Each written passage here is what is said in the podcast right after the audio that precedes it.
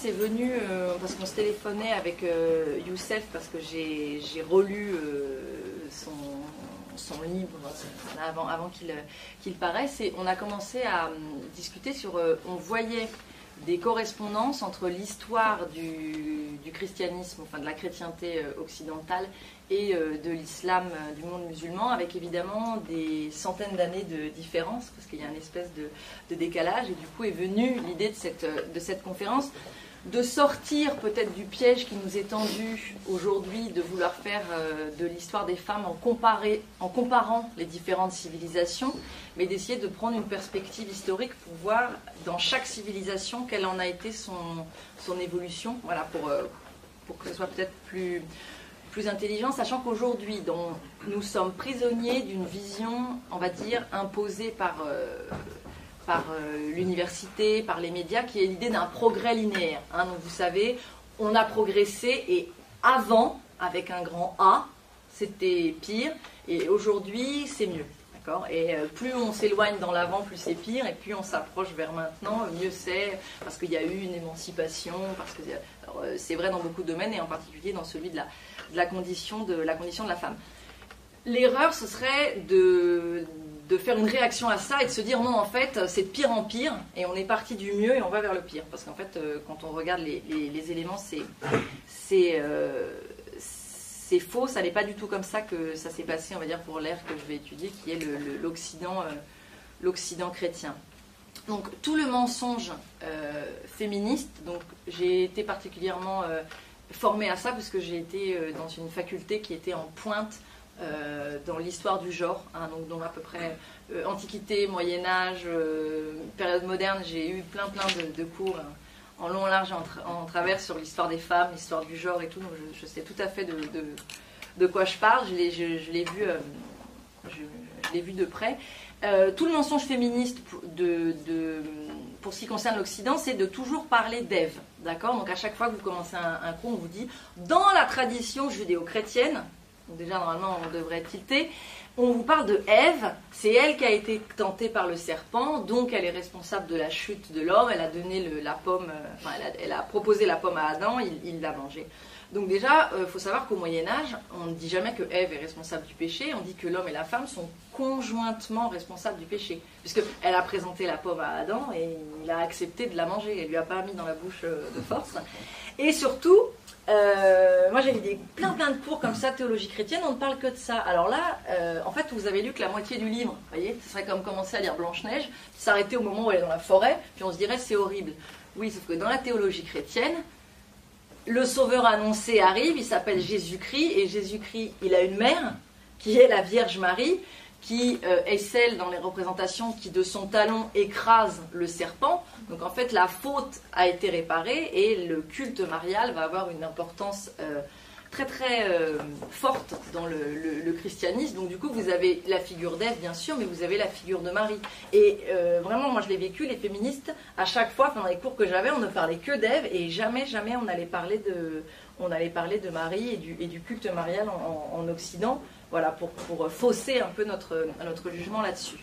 Euh, l'ennemi du féminisme, c'est le patriarcat patriarcat multiséculaire, le patriarcat multimillénaire. Et alors pour cette conférence, j'ai cherché le, le, mot patriarcat. Et alors si vous ouvrez un dictionnaire et que vous cherchez hein, pour savoir ce que c'est que le patriarcat, on va vous mettre Histoire juive, dignité, fonction de patriarche détenu par une dynastie issue dans l'Ancien Testament, descendant du roi David. Donc là, c'est euh, le patriarcat, c'est le patriarche, c'est celui qui a une, autorité, un pouvoir religieux. C'est passé dans la religion chrétienne, c'est synonyme de euh, ministère. Euh, ecclésiastique, c'est-à-dire dans l'Église orientale, un patriarche c'est comme un évêque et le patriarcat c'est comme un évêché en fait.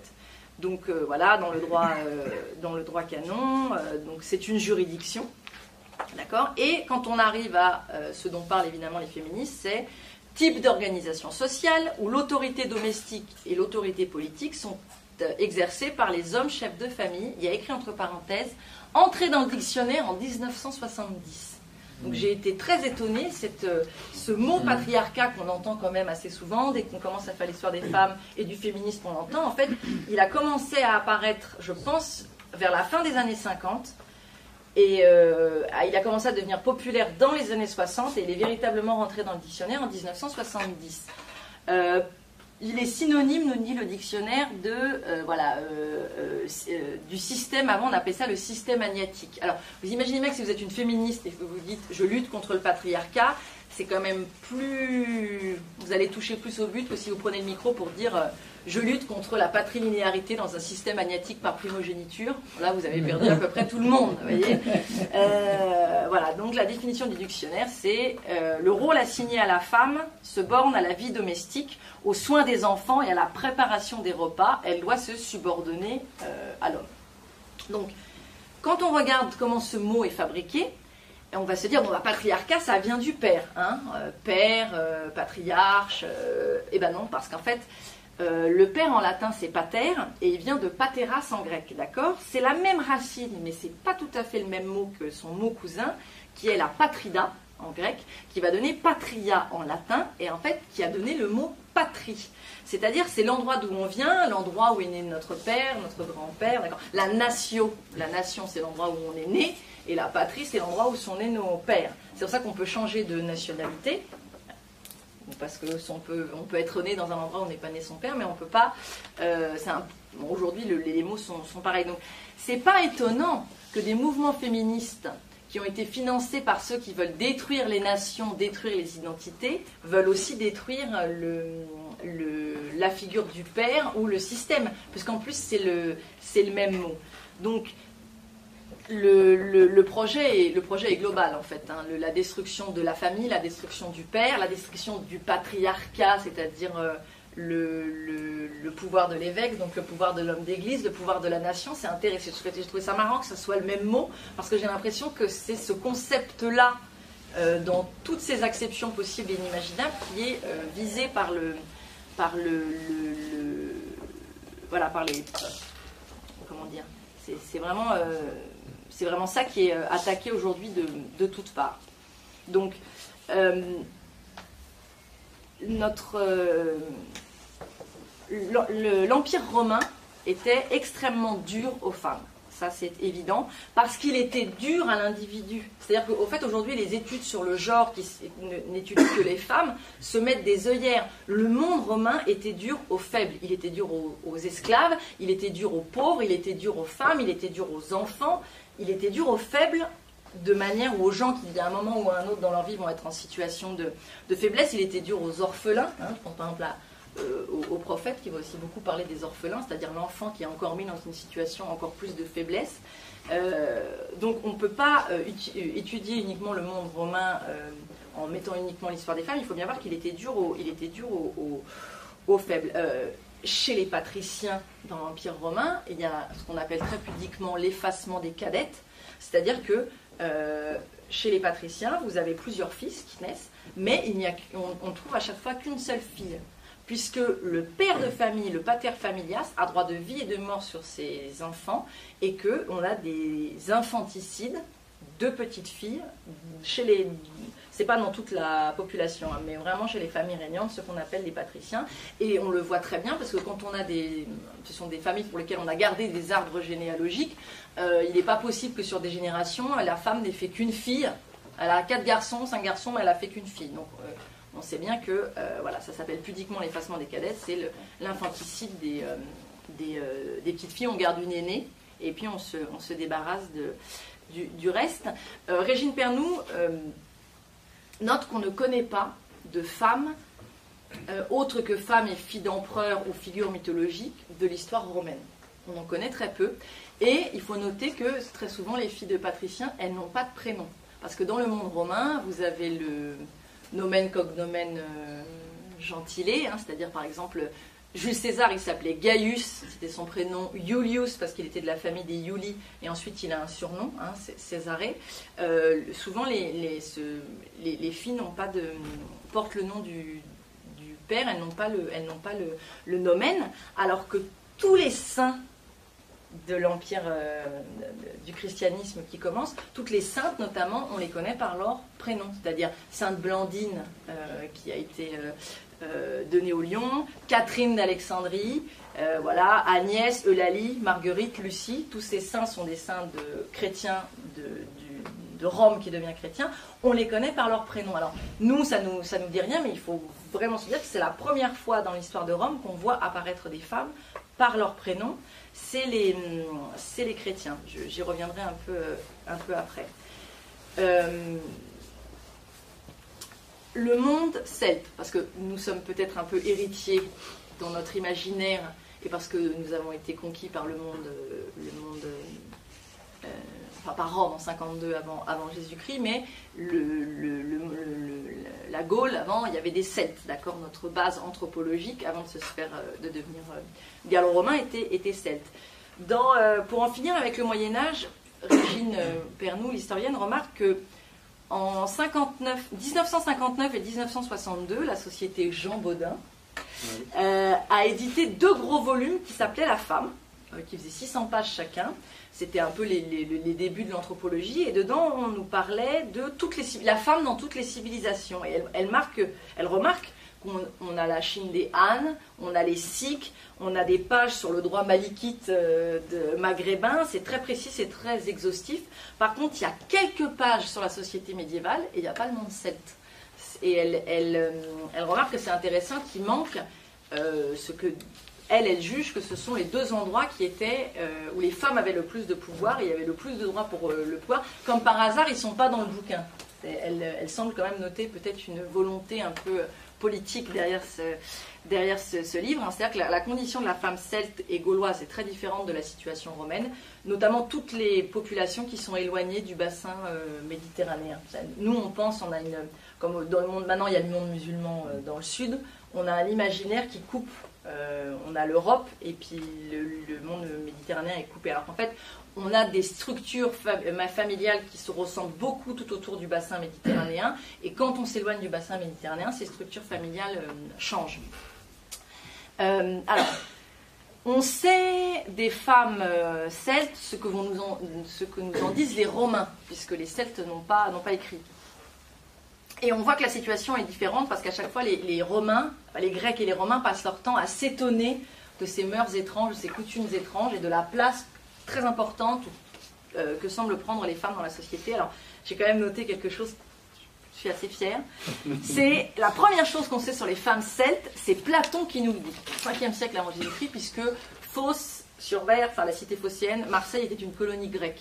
Donc euh, il y avait des échanges et les Grecs ont colonisé euh, voilà, autour, de, autour de, Marseille. Donc ils ont rencontré, euh, je ne sais pas si on peut les considérer comme celtes, mais en disant comme, comme gauloises, on va dire les, Marseillaises du 5e siècle avant Jésus-Christ.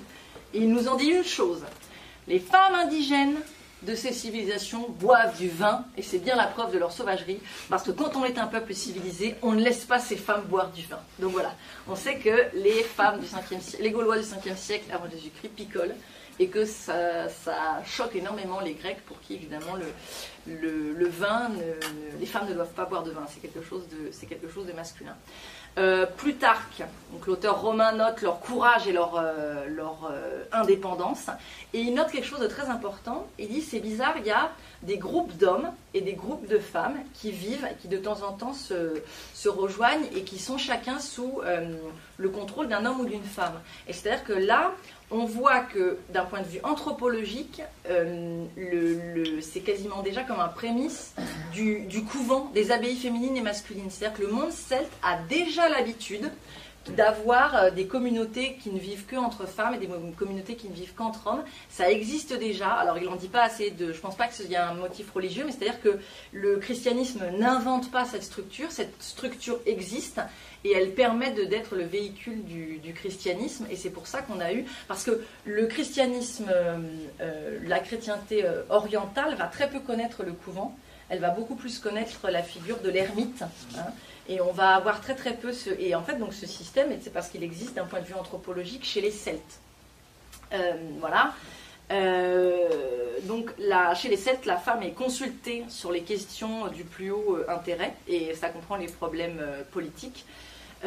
Paulien, donc un autre auteur romain, rapporte même qu'elles sont des arbitres en cas de, conflit et qu'elles sont présentes lors des, lors des assemblées. En fait, la femme celte et ensuite la femme chrétienne jusqu'à la Renaissance, elle a une capacité de pouvoir d'intérim. Hein. C'est-à-dire que, évidemment, pour toutes les choses euh, qui vont concerner le politique, c'est le père, le mari qui, gère. Mais s'il n'est pas là, s'il est mort ou s'il est en incapacité, la femme a totalement la capacité de faire l'intérim.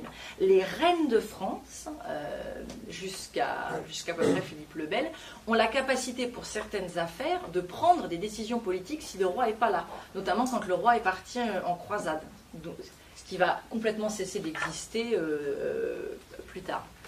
Donc, euh, le, là, je, voudrais vous parler. Est-ce que vous connaissez la reine Boudica Est-ce que c'est quelque chose qui vous dit quelque chose? Non. Alors, quand les Romains arrivent euh, conquérir les Britons de la, nos cousins de la Grande-Bretagne, qui ne sont pas encore les Anglais, qui sont les Bretons, les Celtes de l'autre côté, euh, il rentre assez facilement comme dans du beurre. Euh, il y a une trahison des élites qui. Euh, ça nous rappelle rien, Les,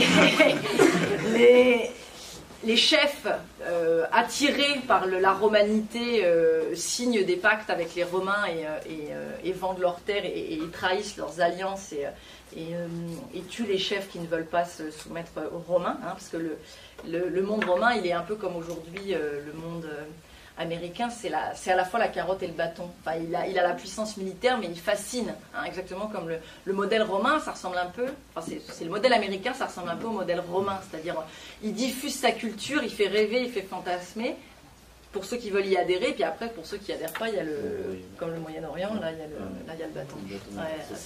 ou le Japon. C'est le hard power, le soft power. Exactement, ouais, exactement. Et donc, euh, les Romains tuent euh, un chef qui s'était rebellé, dont d'ailleurs je, crois qu'on n'a même pas le, nom. Et en fait, le problème, c'est que ce chef avait une femme et deux filles. Alors, quand il rentre dans le village, il viole les deux filles. Elle, elle doit être un peu plus. Elle doit avoir 40-50 ans, donc il la, frappe en public. Et puis ils se disent euh, c'est bon, euh, affaire réglée, on a tué le mari, on a battu les femmes, on s'en va. Grossière erreur. La reine Boudica, donc par ce pouvoir d'intérim,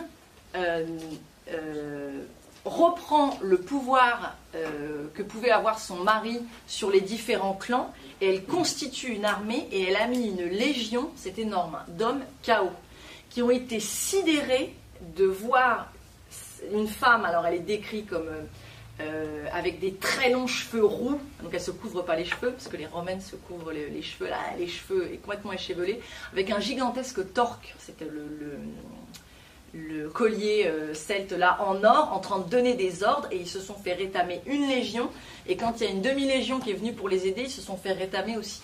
Et euh, ça a été un, choc assez traumatique pour les, pour les Romains de voir une femme euh, guerrière et des filles guerrières qui, avaient la, qui pouvaient défendre leur, voilà, défendre leur, leur patrie et de voir que les hommes lui obéissait. Parce qu'en fait, le, pouvoir de, son mari n'était pas mort tant que sa femme et ses filles. Voilà. Bon, après, ça s'est mal, mal terminé parce que les Romains ont ramené des légions et les, filles se sont. Boudica est morte au combat et ses filles se sont suicidées pour pas se faire violer une deuxième fois par les, par les, parce que, par les, par les Romains. Voilà. Donc, ça, c'est une, figure assez intéressante. Ce qui est très intéressant, c'est de voir comment est-ce que les Romains en ont parlé. Alors, ils ont, je pense, exagéré, mais ils ont été suffoqués. C'est-à-dire, il y a vraiment eu un espèce de choc ils comprenaient pas que ça leur arrive, ils l'avaient vraiment pas vu venir et ils se, ils ils demandaient euh, comment c'était possible et ils comprenaient pas que des hommes puissent euh, se mettre sous le commandement d'une femme. Ça les a complètement euh, époustouflés. Voilà. Donc j'en arrive à la théologie chrétienne. Donc je vous parlais tout à l'heure de, Marie et de et d'Ève. Ce qui est très intéressant, c'est qu'en fait Ève, c'est la figure du non serviam, je ne servirai pas. Donc je refuse d'écouter les ordres, qui s'oppose complètement à Marie, puisque quand euh, l'ange Gabriel vient la voir, hein, qu'on a gardé dans la prière, il lui dit euh, euh, Salut pleine de grâce, le Seigneur est avec vous. Elle comprend qu'elle est enceinte. Elle ne comprend pas qu'elle puisse être enceinte alors qu'elle n'a pas connu d'homme. Et l'ange lui assure de sa grossesse et elle répond Voici la servante du Seigneur, qu'il soit fait selon votre parole. Donc on a une figure du non serviam et on a une figure qui se soumet à la volonté de Dieu, qui comprend pas forcément, mais donc on a la, et qui se fait la servante du, euh, qui se fait la servante du Seigneur. Donc le culte marial a toujours existé en Europe, même s'il est devenu entre guillemets plus officiel et plus. C'est-à-dire qu'il a, c'est le peuple qui, les moines s'y intéressaient peu, les, les ecclésiastiques s'y intéressaient moins, ils s'y intéressaient mais s'y intéressaient moins. Le peuple avait une dévotion mariale et une dévotion à Marie-Madeleine qui était euh, euh, sans commune mesure. Je pense parce que le celtisme avait beaucoup de divinités féminines et il y a eu une, substitution. Et euh, la, figure de Marie-Madeleine, c'est-à-dire la femme qui se confond euh, on, voit que dans, certains textes médiévaux, ils ne font pas la différence entre la femme adultère, dont Jésus dit que celui qui n'a jamais péché lui jette la première paire, et Marie-Madeleine. Ces deux figures rentrent dans, le. Quand on lit l'évangile, c'est pas les mêmes. Mais là, elles, se, rendent dedans. Et donc, il y a l'idée du rachat du péché, c'est-à-dire qu'une femme qui a péché, qui a connu voilà, qui a été adultère, il y a la possibilité de s'amender. Donc Marie Madeleine, c'est la grande figure masculine et féminine de la possibilité de se racheter. Et puis, bon, évidemment, la, Vierge Marie, c'est la, la mère, c'est la. Dans la dignité, euh, dans la théologie chrétienne, elle est au-dessus de tous les saints, elle est au-dessus de tous les. Elle est même au-dessus des anges. C'est la, c'est la, c'est la, c'est la reine du, c'est la reine du ciel. Donc euh, arrive le, le, Moyen Âge et euh, on va connaître énormément de personnages féminins au Moyen Âge qui vont exister autres que filles et femmes de. Euh, par exemple, alors on met Clotilde, la femme de Clovis, de côté parce que c'est quand même elle qui, avec Saint Rémy, pousse Clovis à se, à, se, à se baptiser. Mais sinon, on va avoir par exemple le premier traité d'éducation que l'on ait conservé, il date de 840 et il a été écrit par une princesse carolingienne qui s'appelait euh, Duoda. Elle a écrit comment devait élever son fils qui s'appelle, il a un nom trop marrant, Plante Velue. Gérard, je crois, ou Bruno de Plante Velue. Ouais. Et euh, donc déjà, on voit là que les princesses, on est sur des princesses, mais qu'elles savent parfaitement euh, écrire. Et de toute façon, pour ce qui concerne l'éducation, il n'y a pas de, les gens, on ne voit pas de problème à ce qu'une femme écrive un traité d'éducation pour, euh, pour, euh, pour, ses enfants, parce que quand même l'éducation, ça fait partie de, de l'apanage des, femmes. on a Sainte Geneviève, évidemment. On a euh, Catherine de Sienne, hein, que, dont on, qui a été mais horriblement salie dans cette série qui s'appelle Inquisitio, où on l'a fait passer pour une espèce de folle furieuse. Euh, euh, c'est la volonté de Dieu. Elle, amène les rats dans la ville pour que les gens chopent la peste. Euh, alors qu'en fait, Catherine de Sienne a servi d'intermédiaire au Moyen Âge quand il y avait une papauté à Rome et une papauté en, Avignon, et que quand ils s'envoyaient des émissaires, ça finissait toujours très mal. Elle a passé son temps à faire l'aller-retour parce qu'elle était une très grande diplomate, elle était une très grande théologienne, et que justement, elle a réussi à, à arrondir les angles et qu'elle a euh, réussi à pacifier, elle a obtenu, elle a... C'est vraiment la figure de la diplomate. Donc la faire passer pour une espèce de dingue qui veut tuer tout le monde, c'est aller à l'encontre totale de, tout ce qu'elle a fait durant toute sa vie. Sachant que Catherine de Sienne, Hildegarde de Bingen, la médecin, euh, sont les deux figures médiévales qui sont considérées aujourd'hui comme des docteurs de l'Église. Hein, parce que l'Église étant ultra machiste, elle, comme on voilà, elle, a élevé des, femmes au grade reconnu de docteur de, l'Église. Euh, on a Marie de France, qui était française mais qui était en Angleterre, donc ses dates c'est 1060-1110, qui est une poétesse. Elle est de la génération juste après euh, Héloïse, l'amante d'Abélard. Euh, on a Christine de Pisan, qui elle a connu, qui a connu Jeanne d'Arc, tout à fait, donc philosophe, poétesse moraliste. Euh, donc on a, des, on a des femmes qui euh, écrivent euh, au Moyen Âge et dont les écrits sont, sont, tout à fait, sont tout à fait reconnus. En fait, ils vont être, c'est le 19e siècle qui va mettre tous ces auteurs qu'on n'apprend plus du tout à l'école. Hein. je veux dire, personne ne sait qui est. il faut vraiment aller le chercher pour un, élève qui sort avec le bac ne sait pas qui est Marie de France, ne sait pas qui est Christine de Pisan. J'ai trouvé quelque chose de très intéressant, c'est le plus grand critique littéraire du 19e qui s'appelait Gustave Lançon, euh, s'insurge contre les femmes qui écrivent parce que voilà, c'est insupportable. Mais alors la critique est, assez intéressante. Bonne fille, bonne épouse, bonne mère, au reste, une des plus authentiques bas qu'il y ait eu dans notre littérature, la première de cette insupportable lignée de femmes auteurs.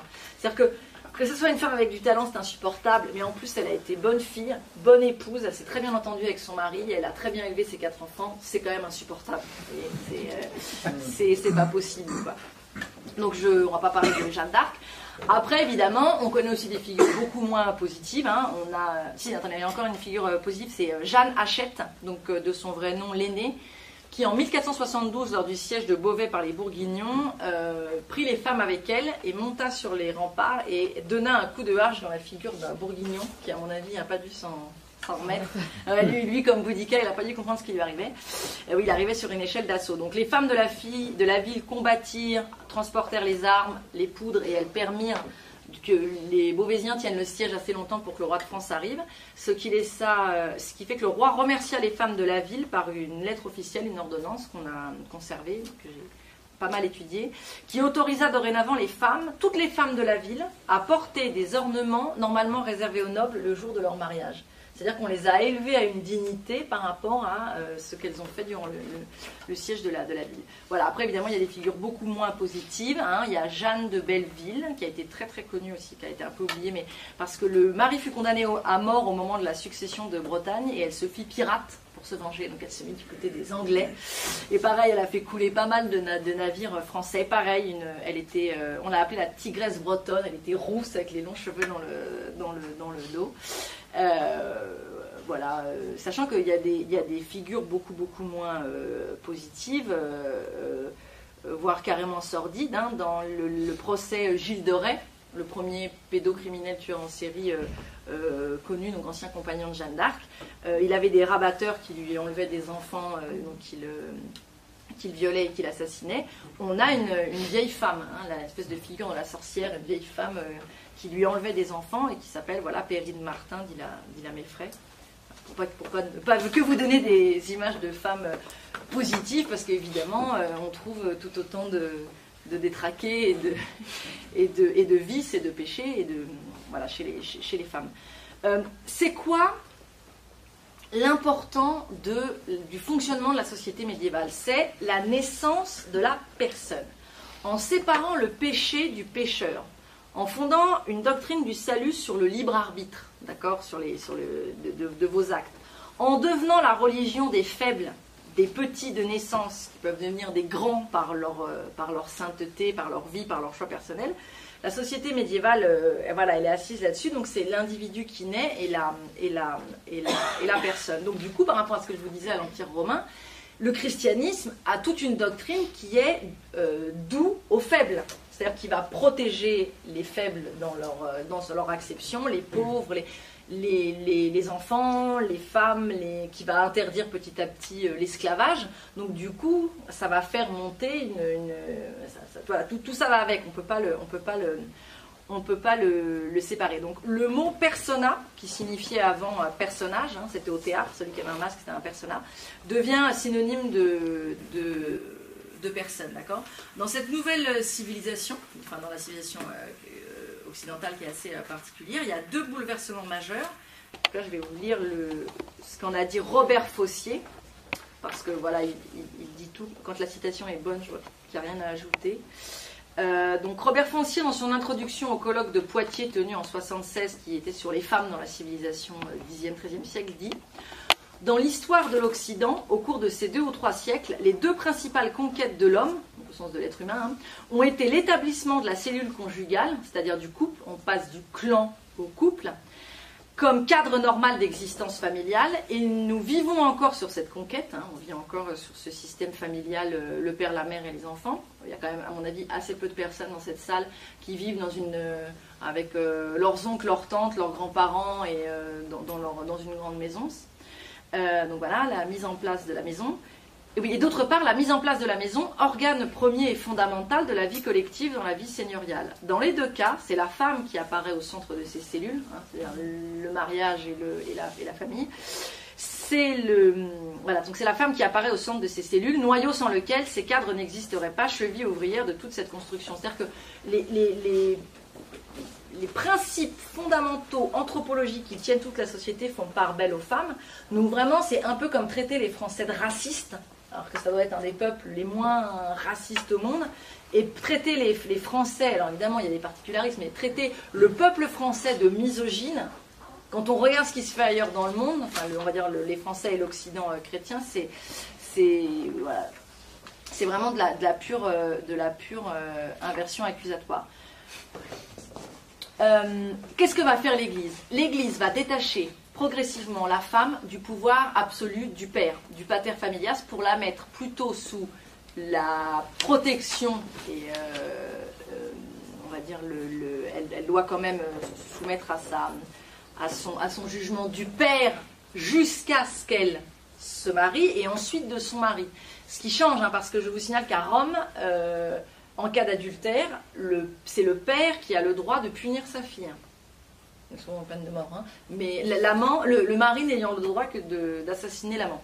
Alors que, alors que dans le christianisme, déjà, euh, le père n'a pas le droit de tuer ses enfants.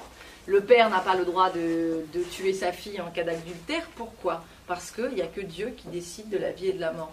En fait, tout le système chrétien fait l'homme est soumis à Dieu et, euh, ensuite la femme euh, obéit à l'homme à partir du moment où il est soumis à Dieu. C'est-à-dire que le mari ne peut pas demander à la femme des choses qui sont contraires à la volonté de, Dieu, c'est-à-dire ce qui est mis dans la, ce qui est mis dans la, dans la, euh, dans la loi. Donc, le, le le, le, mariage tel que nous on l'imagine, tel qu'on l'entend, tel qu'il est attaqué euh, en, ce moment par, par, nos, par nos élites, naît vraiment à ce, à ce moment-là, avec surtout quelque chose de très important qui est le consentement des époux et la possibilité du mariage clandestin. Hein. C'est-à-dire que au Moyen Âge, si vous vouliez vous marier et que votre père n'était pas d'accord, eh ben vous aviez la possibilité d'aller voir un prêtre il vous mariait et comme euh, ce que Dieu avait fait, euh, nul père ne pouvait, le, ne pouvait le défaire. Voilà, on a des histoires, euh, on a des histoires comme ça avec la,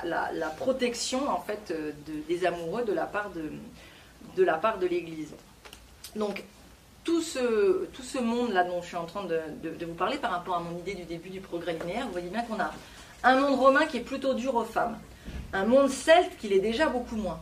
Et sur ce monde celte arrive une, chrétienté qui va donner une place euh, très importante aux femmes, avec une, liberté euh, assez euh, importante, qui va lui faire confiance parce que tout ce que je vous dis par rapport à la personne, le Moyen Âge n'essentialise pas les personnes et les fonctions. C'est-à-dire qu'il y a une fonction et il faut qu'on trouve quelqu'un de compétent pour l'assumer. Bon, alors évidemment, naturellement, euh, si c'est une fonction militaire ou une fonction d'autorité, on va prendre un homme, ce qui paraît logique, mais s'il n'y a pas d'homme, eh ben, on va prendre une femme.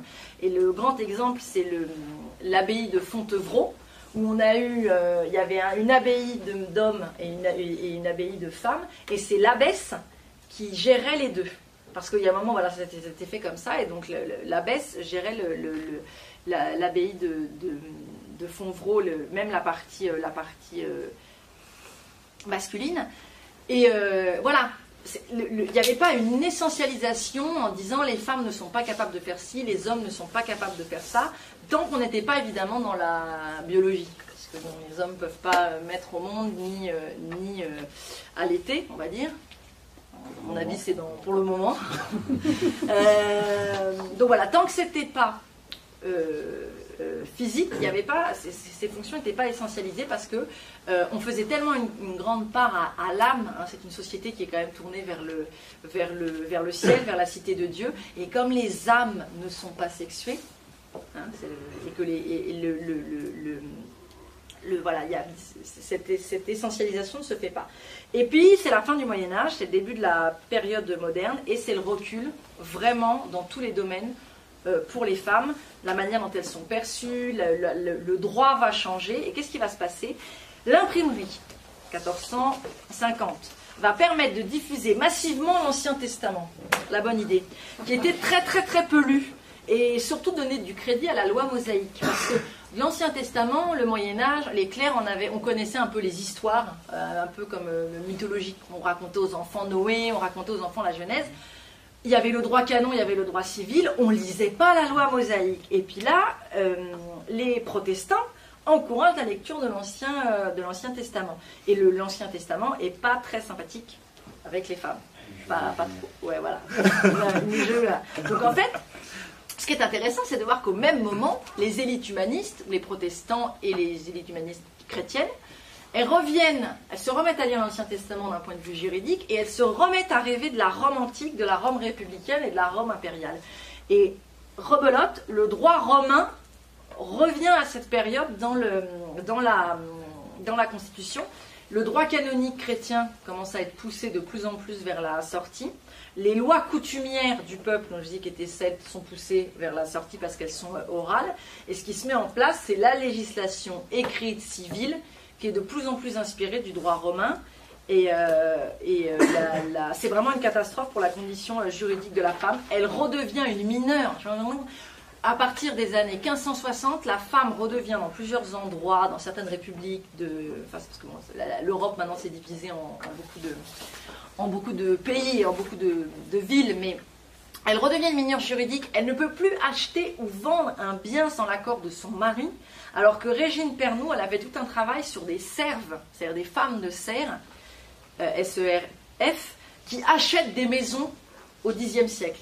C'est-à-dire qu'une femme serve du Xe siècle a le droit d'acheter une maison, alors qu'une femme du XVIe siècle ne peut plus sans l'accord de, de, son mari. Donc là, vous voyez bien par rapport à cette histoire de progrès, on a eu une période qui était euh, moyenne, puis on a eu un, et puis on a eu un, pic assez, euh, va dire en termes de progrès, si on se place euh, dans le fait que les femmes aient de la liberté comme un, comme un, progrès. Et ensuite, là, il y a vraiment une, une, redescente, il y a une, coupure qui se fait à ce moment-là. Alors pourquoi? Là, ça devient un peu de la philosophie. alors, il y a cet imaginaire de Rome, il y a cette lecture de l'Ancien Testament, il y a le retour à la ville. Et alors, évidemment, la ville qui rend le rôle de la femme au sein de la famille moins capitale que la maison à la campagne. Et notamment, il faut savoir que, euh, par exemple, la période carolingienne, toute la vie tourne autour de ce qu'on appelle le mens, qui est l'unité, qui est le foyer fiscal en fait. Bon, en fait, au Moyen Âge, on ne paye pas des impôts euh, par soi-même, à part un. Tout, euh, c'est par rapport à la maison et les terres qui sont. la maison est attachée aux terres et vous, vous payez des impôts par rapport à ça ça n'existe plus du tout en ville. Donc, par exemple, il faut savoir aussi, il n'y a pas de cuisine en ville. D'accord En ville, comme on a peur des feux, euh, on a des marchands ambulants qui vendent de la chair cuite, donc de la charcuterie, de la charcuterie.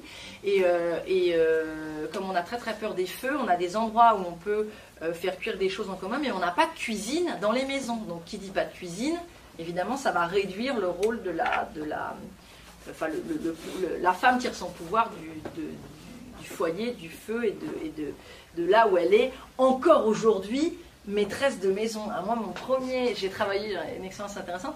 Mon premier boulot euh, quand j'étais à la fac, pour payer mes études, c'était dans un, chez des ouvriers. Vraiment, vraiment, euh, euh, c'était très marrant. Des types ultra virils qui étaient toute la journée en train de, de faire des blagues salaces et tout. Le téléphone sonnait, il fallait qu'ils rentrent. Oui, oui, j'arrive. Alors chez eux, euh, ils enlevaient les chaussons. Euh, euh, et, là, quand elle disait J'y viens me balayer, alors t'enlèves tes chaussures, ils les enlevaient. on, a quand même, on a quand même gardé ça. la, maison, c'est quand le mari travaille, la, maison est toujours l'empire de la, de, la, de la femme, ça n'a pas changé. le triomphe de la raison la raison avec un grand R, pas la raison avec un tiers. L'humanisme met l'humain et non plus Dieu au centre de tout. Et en fait, c'est surtout l'homme masculin qui va être mis en valeur. Et en fait, les, les, valeurs positives vont devenir le raisonnement logique, les sciences dures, la capacité de mouvement, la capacité d'investir. Et on va dire que tout ça, c'est quand même beaucoup plus du domaine du masculin que du, que du féminin. Et euh, on va se mettre à essentialiser les concepts, les choses et les personnes. Hein. La pensée, elle est ultra méthodique. On va passer hein, quand même de la scolastique au discours sur la méthode. Il faut ranger les choses dans les cases et on va se mettre à dire les femmes ci, les hommes ça, les machins. C'est ce discours ensuite qui va, euh, plusieurs siècles après, va se mettre aussi à essentialiser les races. Parce qu'on va passer d'un discours sur les races euh, des premiers voyageurs qui vont dire euh, on est dans tel endroit, bon, ils sont noirs, ils sont petits, ils, sont, ils ont les cheveux crépus qui n'est que du, que du, une description, a d'un coup, euh, euh, comme ils sont noirs et comme ils sont plus petits, ils sont inférieurs, alors qu'eux, ils sont supérieurs, voyez. Et bien, tout, tout, ce, tout ce, cette essentialisation va, va, commencer et va s'appliquer aux femmes dès le, dès le, dès le début de la période moderne. Voilà. Le monde de la mathématique rationnelle est en train de, naître, et en fait, le problème, c'est que le, dimorphisme de l'être humain c'est-à-dire qu'il y ait homme et femme, ça, pose un problème. S'il faut rentrer l'être humain dans une case, il y en a un qui est un peu en trop. Il faut, euh, il faut, euh, voilà. Il faut, il faut arrondir les angles. Euh, le protestantisme et l'arrivée du monde moderne, c'est la fin des abbayes. Et là, il va se passer quelque chose d'assez catastrophique pour l'Église, c'est que les moines et les moniales, parce que c'est là qu'on avait le plus de femmes, va disparaître. Et qu'est-ce qui va rester? Le clergé dit euh, séculier, c'est-à-dire les prêtres, ceux qui ont le sacerdoce, dans lequel il n'y a pas de femmes. Et où les femmes n'ont pas de... Toutes les femmes dont je vous ai parlé au Moyen-Âge, qui étaient, elles étaient, euh, elles étaient abbesses ou elles étaient euh, moniales, et euh, ça n'existant plus, parce que ça va se réduire vraiment à peau de chagrin, il y a vraiment une disparition des femmes dans l'Église, à part comme un peu rôle d'assesseur, mais elles ont, elles ont plus de, plus de fonction parce que le sacerdoce est, le, sacerdoce est masculin. Et c'est le retour du pater, euh, c'est le retour vraiment du, du familias avec l'arrivée de, la, bourgeoisie et de la noblesse de, la noblesse de robe. Et surtout, moi je vois, parce que je, je voudrais vraiment inscrire ma réflexion dans les féministes et l'histoire du, genre et l'histoire des femmes qui ne regardent que ça dans une société empêchent de penser le système dans, son, dans, sa, dans sa globalité. Et qu'est-ce que c'est la, la, bourgeoisie du 16e, 17e, 18e siècle et la, et la noblesse d'Europe qui va exister jusqu'à la Révolution? C'est une pensée prédatrice c'est une pensée qui a cassé la structure du don contre don. Et donc, dans une pensée prédatrice, il y a un dominant il y a un dominé. Il y a un fort et il y a un faible. Et donc, évidemment, la femme est dans le rôle de dominer. Et l'idée que ça puisse être. Euh, euh, l'idée du don contre don, l'idée que les femmes puissent faire certaines choses, les hommes d'autres, le fait que ça tourne disparaît puisqu'on est dans un monde, on est dans une espèce de mentalité de prédation et une mentalité qui est dure aux faibles, qui amène aujourd'hui à ce qu'on appelle le darwinisme euh, social. Et donc en fait, essayer de regarder l'histoire d'une civilisation en ne prenant que les femmes, sans voir le rapport qu'ils entretiennent au monde, c'est vraiment une, analyse qui mène à rien qui mène aujourd'hui au délire absolu de la théorie du genre, c'est-à-dire euh, l'histoire des transsexuels, l'histoire des travestis, l'histoire des femmes à barbe, euh, l'histoire de 3 heures sur les femmes à barbe, 6 euh, heures sur l'histoire du viol à travers le temps, au cas où ça puisse changer, parce qu'il y a des méthodes de viol, de civilisation en civilisation, voilà, des choses complètement, complètement un peu, un peu voilà. Voilà, je, vais finir, puis comme ça je passerai la parole à, Youssef. Donc la fin de la civilisation occidentale chrétienne que je vous ai détruite, elle va vraiment être attaquée à partir de la Renaissance et son, sa mise à mort, c'est la Révolution française et le Code civil et pénal de Napoléon. Le Code civil et pénal de Napoléon s'oppose à absolument tout le droit qui se faisait au Moyen Âge. Euh, c'est du droit romain, du droit romain, un peu de droit romain puis du droit romain, à peu près. Hein. Et euh, le Christ, par exemple, il a interdit le divorce, l'adultère et la répudiation. Donc dans le Code civil de Napoléon, l'adultère est autorisé pour l'homme à condition qu'il ne ramène pas la maîtresse à la maison. Mais tant qu'il va la voir ailleurs, euh, c'est pas puni. Alors, évidemment, dans l'histoire de l'humanité, euh, il y a des c'est une réflexion très marrante des gens quand ils disent c'est dans le bouquin donc ça se faisait. Voilà, l'adultère était interdit donc les gens ne se trompaient pas. Donc voilà, le monde ne fonctionne pas comme ça. Mais là, il est écrit noir sur blanc que euh, l'adultère n'est pas considéré comme. Euh, euh, va pas poser un problème et que, que tant que c'est l'homme, ça va. Et la femme, par contre, euh, même si c'est à, l'extérieur de la maison, là, c'est, là, c'est, voilà. Et vous savez, ça donne ces espèces de scènes. Je ne sais pas si vous avez vu des, films ou des téléfilms où, euh, pour euh, prouver un adultère, il faut des témoins. Donc, ça donne ces espèces de scènes qu'on doit voir dans Belle Amie, où ils vont à 6 heures du matin pour surprendre dans, la, dans les chambres d'hôtel. Ils toquent à la porte et, et, des témoins disent oui, c'est bon, il y a, y, a, y a adultère. J'ai une professeure qui avait travaillé en 1860, donc c'est encore euh, Napoléon III, les ministres, les, en fait, elle avait trouvé, excusez-moi, la, la, la, police des, la, la, mondaine, la police des mœurs, qui, savait qui fréquentait qui, parce qu'évidemment, les, les, maisons de, les maisons closes servaient d'indic pour la, pour la police. Donc, il y avait un livre comme ça. Et quand elle a été l'emprunter aux archives de la police, le, le, préposé n'était pas super content qu'elle le lise et tout. Donc elle a cherché de tous les ministres, tous les sénateurs de la Chambre et tous les préfets de, qui vont être proches de, de Paris, de l'île de France, elle dit il n'y en a que 4 ou 5 que j'ai pas trouvé comme fréquentant les prostituées. Et elle dit jusqu'à ce qu'il y ait quelqu'un qui me dise c'est pas étonnant, ceux-là sont homosexuels. Donc ils vont pas voir les filles. Donc, ça, Donc quand on dit tous, c'est tous. C'est tous. C'est tous. Ils vont tous. Euh, euh, euh, voir les, les. Voilà, elle avait, voilà, l'espérance qu'il y en ait, et puis en fait, non. C'était assez, c'était assez drôle. Donc je comprends que le, préposé aux archives n'ait pas trop eu envie de la laisser partir avec. C'était assez marrant. Le, je, vais, je vais finir pour porter comme ça la réflexion autre que sur l'histoire des femmes, peut-être pour sortir un peu de, de...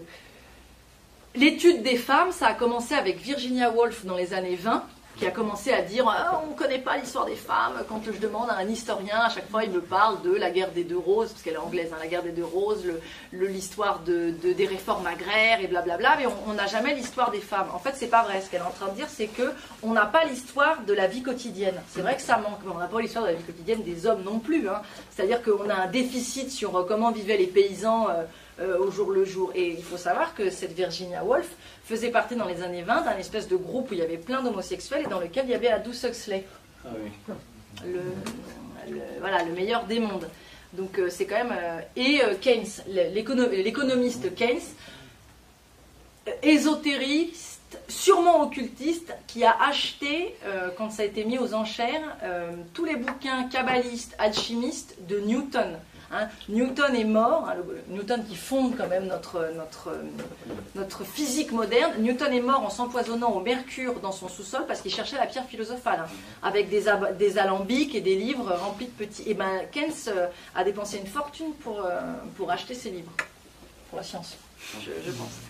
Alors, L'exergue du roman de Dostoïevski, Les Possédés, en 1872, s'ouvre sur une phrase qui est dit inspirée du nihiliste Nechaev, Nechaev, je ne sais pas comment on dit, un des, un des précurseurs du bolchevisme. Et alors là, moi, quand c'est clair comme ça, j'adore. Renverser le trône et l'autel, abolir la propriété, le mariage et la famille, c'est le fléau de l'humanité. Voilà le projet.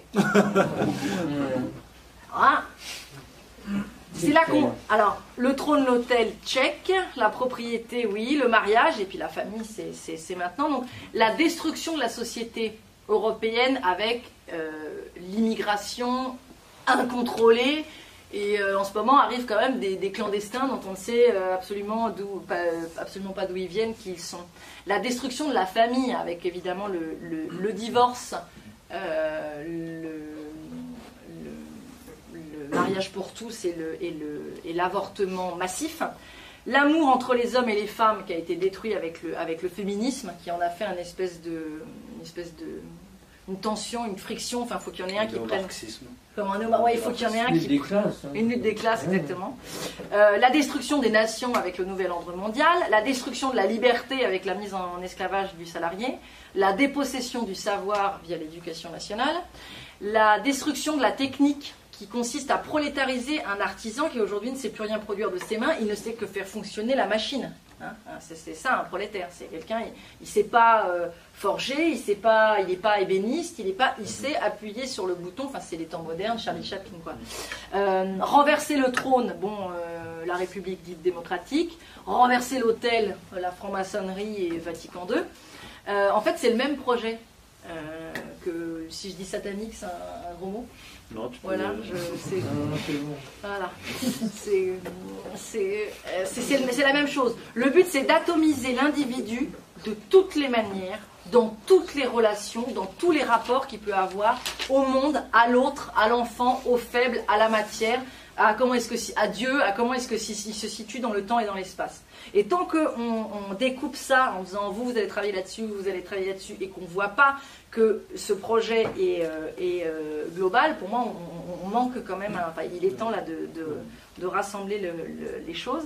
Et je dirais, pour faire une, vraiment finir là-dessus, le 19e siècle en France, la franc-maçonnerie a permis le divorce pour prolétariser les paysans et disperser le capital, le capital foncier. Voilà moi, je suis désolée, je peux comprendre qu'on soit une femme, on peut avoir envie de divorcer, euh, dans des situations extrêmes où le mari est alcoolique, qui vous tape dessus ou quoi aux caisses, mais le grand capital n'a pas permis le divorce parce qu'il s'occupe du bien-être des femmes. Non, euh, euh, le but, c'est de disperser le capital des paysans pour pouvoir les prolétariser et les, les envoyer à la, à la, ville, à la mine.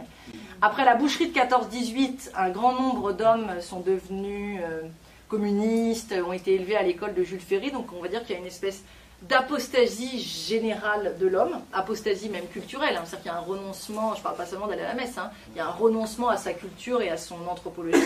Donc, à partir du moment où l'homme a apostasié, comme l'homme se soumet à Dieu et la femme se soumet à l'homme, à partir du moment où il est soumis à Dieu, c'est le début des mouvements féministes c'est concomitant. Hein. Mm. Donc les mouvements féministes commencent. Si la femme obéit à l'homme parce que c'est là, euh, lorsque celui-ci apostasie, bah, elle apostasie avec lui. Donc le XXe siècle, c'est la conquête pour l'apostasie générale des, femmes. Et le XXIe siècle peut désormais s'ouvrir. Et moi, je dirais la voie est libre pour que les assesseurs du démon euh, s'emparent des enfants. Maintenant qu'ils ont eu les hommes et les, femmes. Et ça, c'est la destruction de la, de la famille. Voilà, je finirai là-dessus.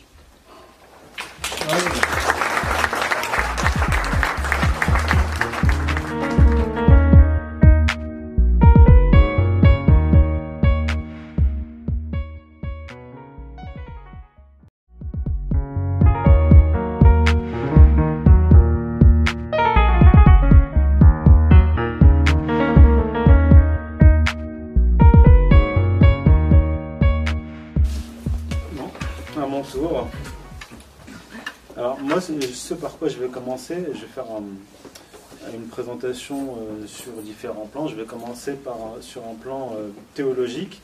Comme l'avait euh, expliqué Claire, le, catholicisme, le christianisme en général, mais le catholicisme en particulier, va venir adoucir l'Ancien Testament, l'interprétation de l'Ancien Testament, puisque dans un premier temps, les évangiles vont supplanter l'Ancien Testament, et dans un second temps, les théologiens chrétiens, eux, vont apporter une lecture véritablement adouci de, l'Ancien Testament. Euh, ce, que, je vais faire là pour commencer, c'est faire une petite comparaison entre la création de la femme et son statut dans la Torah, ce qu'on appelle le Bereshit, la Genèse. J'utilise bien les, mots Torah et Bereshit pour que euh, on, renvoie bien euh, l'Ancien Testament au judaïsme, parce que quand on dit Ancien Testament, même quand on dit Bible, on a tendance à amalgamer le judaïsme et le christianisme. On parle de, judéo-christianisme, chose euh, qui n'existe pas, sur laquelle j'ai travaillé.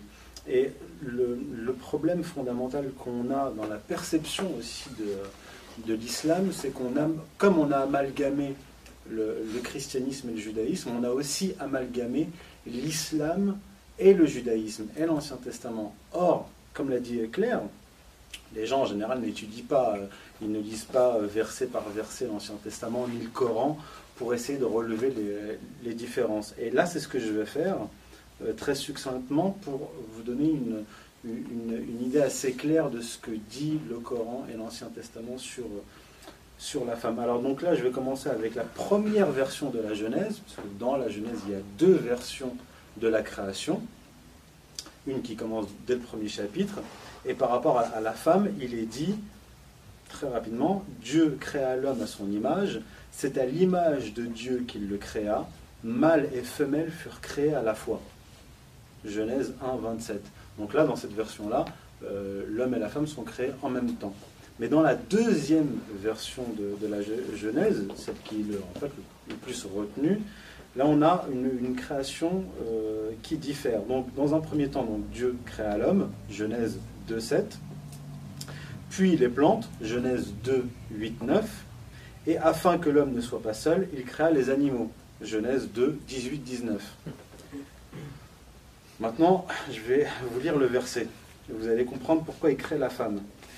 L'homme imposa des noms à tous les animaux qui paraissent, aux oiseaux du ciel, à toutes les bêtes sauvages, mais pour lui-même il ne trouva pas de compagne qui lui fût assortie. L'Éternel Dieu fit peser une torpeur sur l'homme, qui s'endormit. Il prit une de ses côtes et forma un tissu de chair à la place. L'Éternel Dieu organisa en une femme la côte qu'il avait prise à l'homme et il la présenta à l'homme. Genèse chapitre 2, 20-21. Ce qu'a dit, Claire sur, la côte et le côté, euh, ça, les, les, dans un, enfin, ce qu'on appelle en fait les, comment dire, les, docteurs dans un premier temps n'avaient pas relevé cette, différence-là, mais avec les mouvements euh, ésotéristes, donc en fait kabbalistes, on va commencer à avoir une interprétation de l'Ancien Testament, parce que les, rabbins à l'époque, même le, les talmudistes, eux, n'interprétaient pas euh, l'Ancien Testament dans le sens euh, euh, ésotérique, n'essayaient pas de, chercher un sens ésotérique. Ce sont les kabbalistes par la suite qui vont, qui vont chercher. Et les rabbins ont, conclu qu'il ne s'agissait pas d'une côte, mais du côté de l'homme.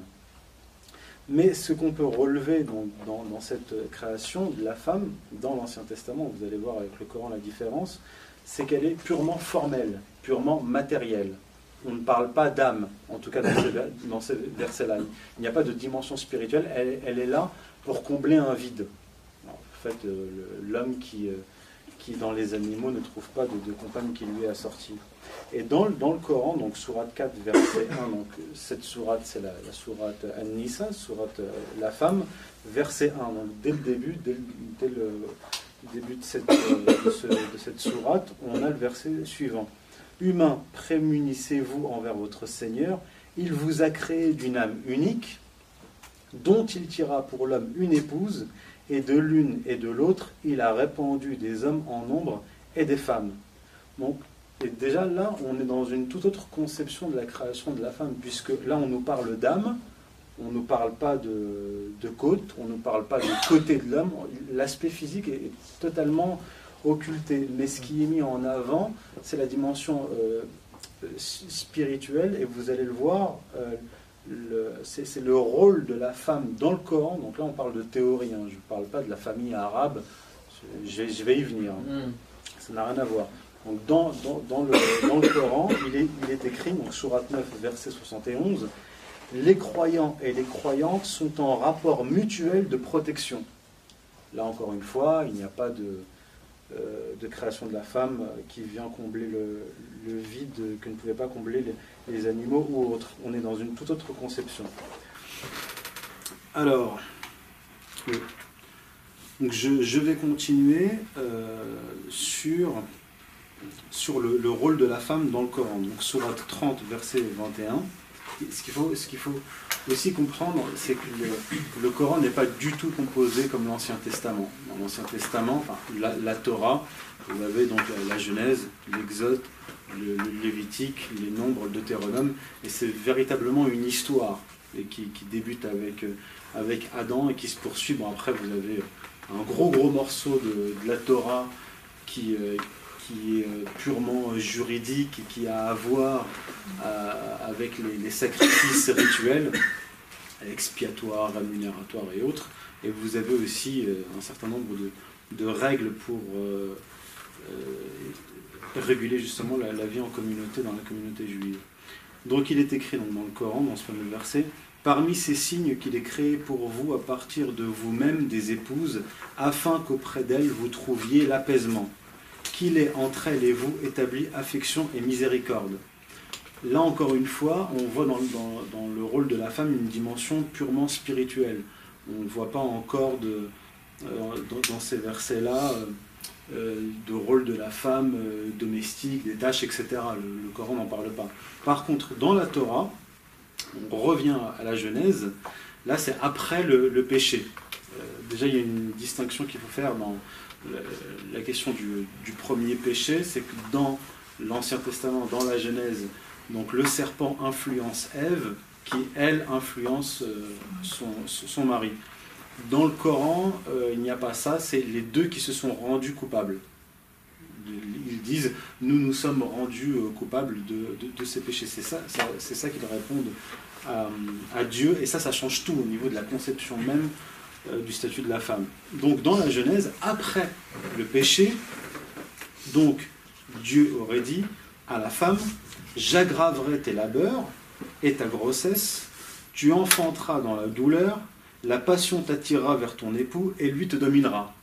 Donc en fait, on, voit dans le, le, rôle de la femme euh, qu'une dimension négative dans, dans, ces, euh, dans, ce passage-là. Et à l'homme, il dit, parce que tu as cédé à la voix de ton épouse et que tu as mangé de l'arbre dont je t'avais enjoint de ne pas manger, maudite est la terre à cause de toi, c'est avec effort que tu en tireras ta nourriture, quand, tant que tu vivras.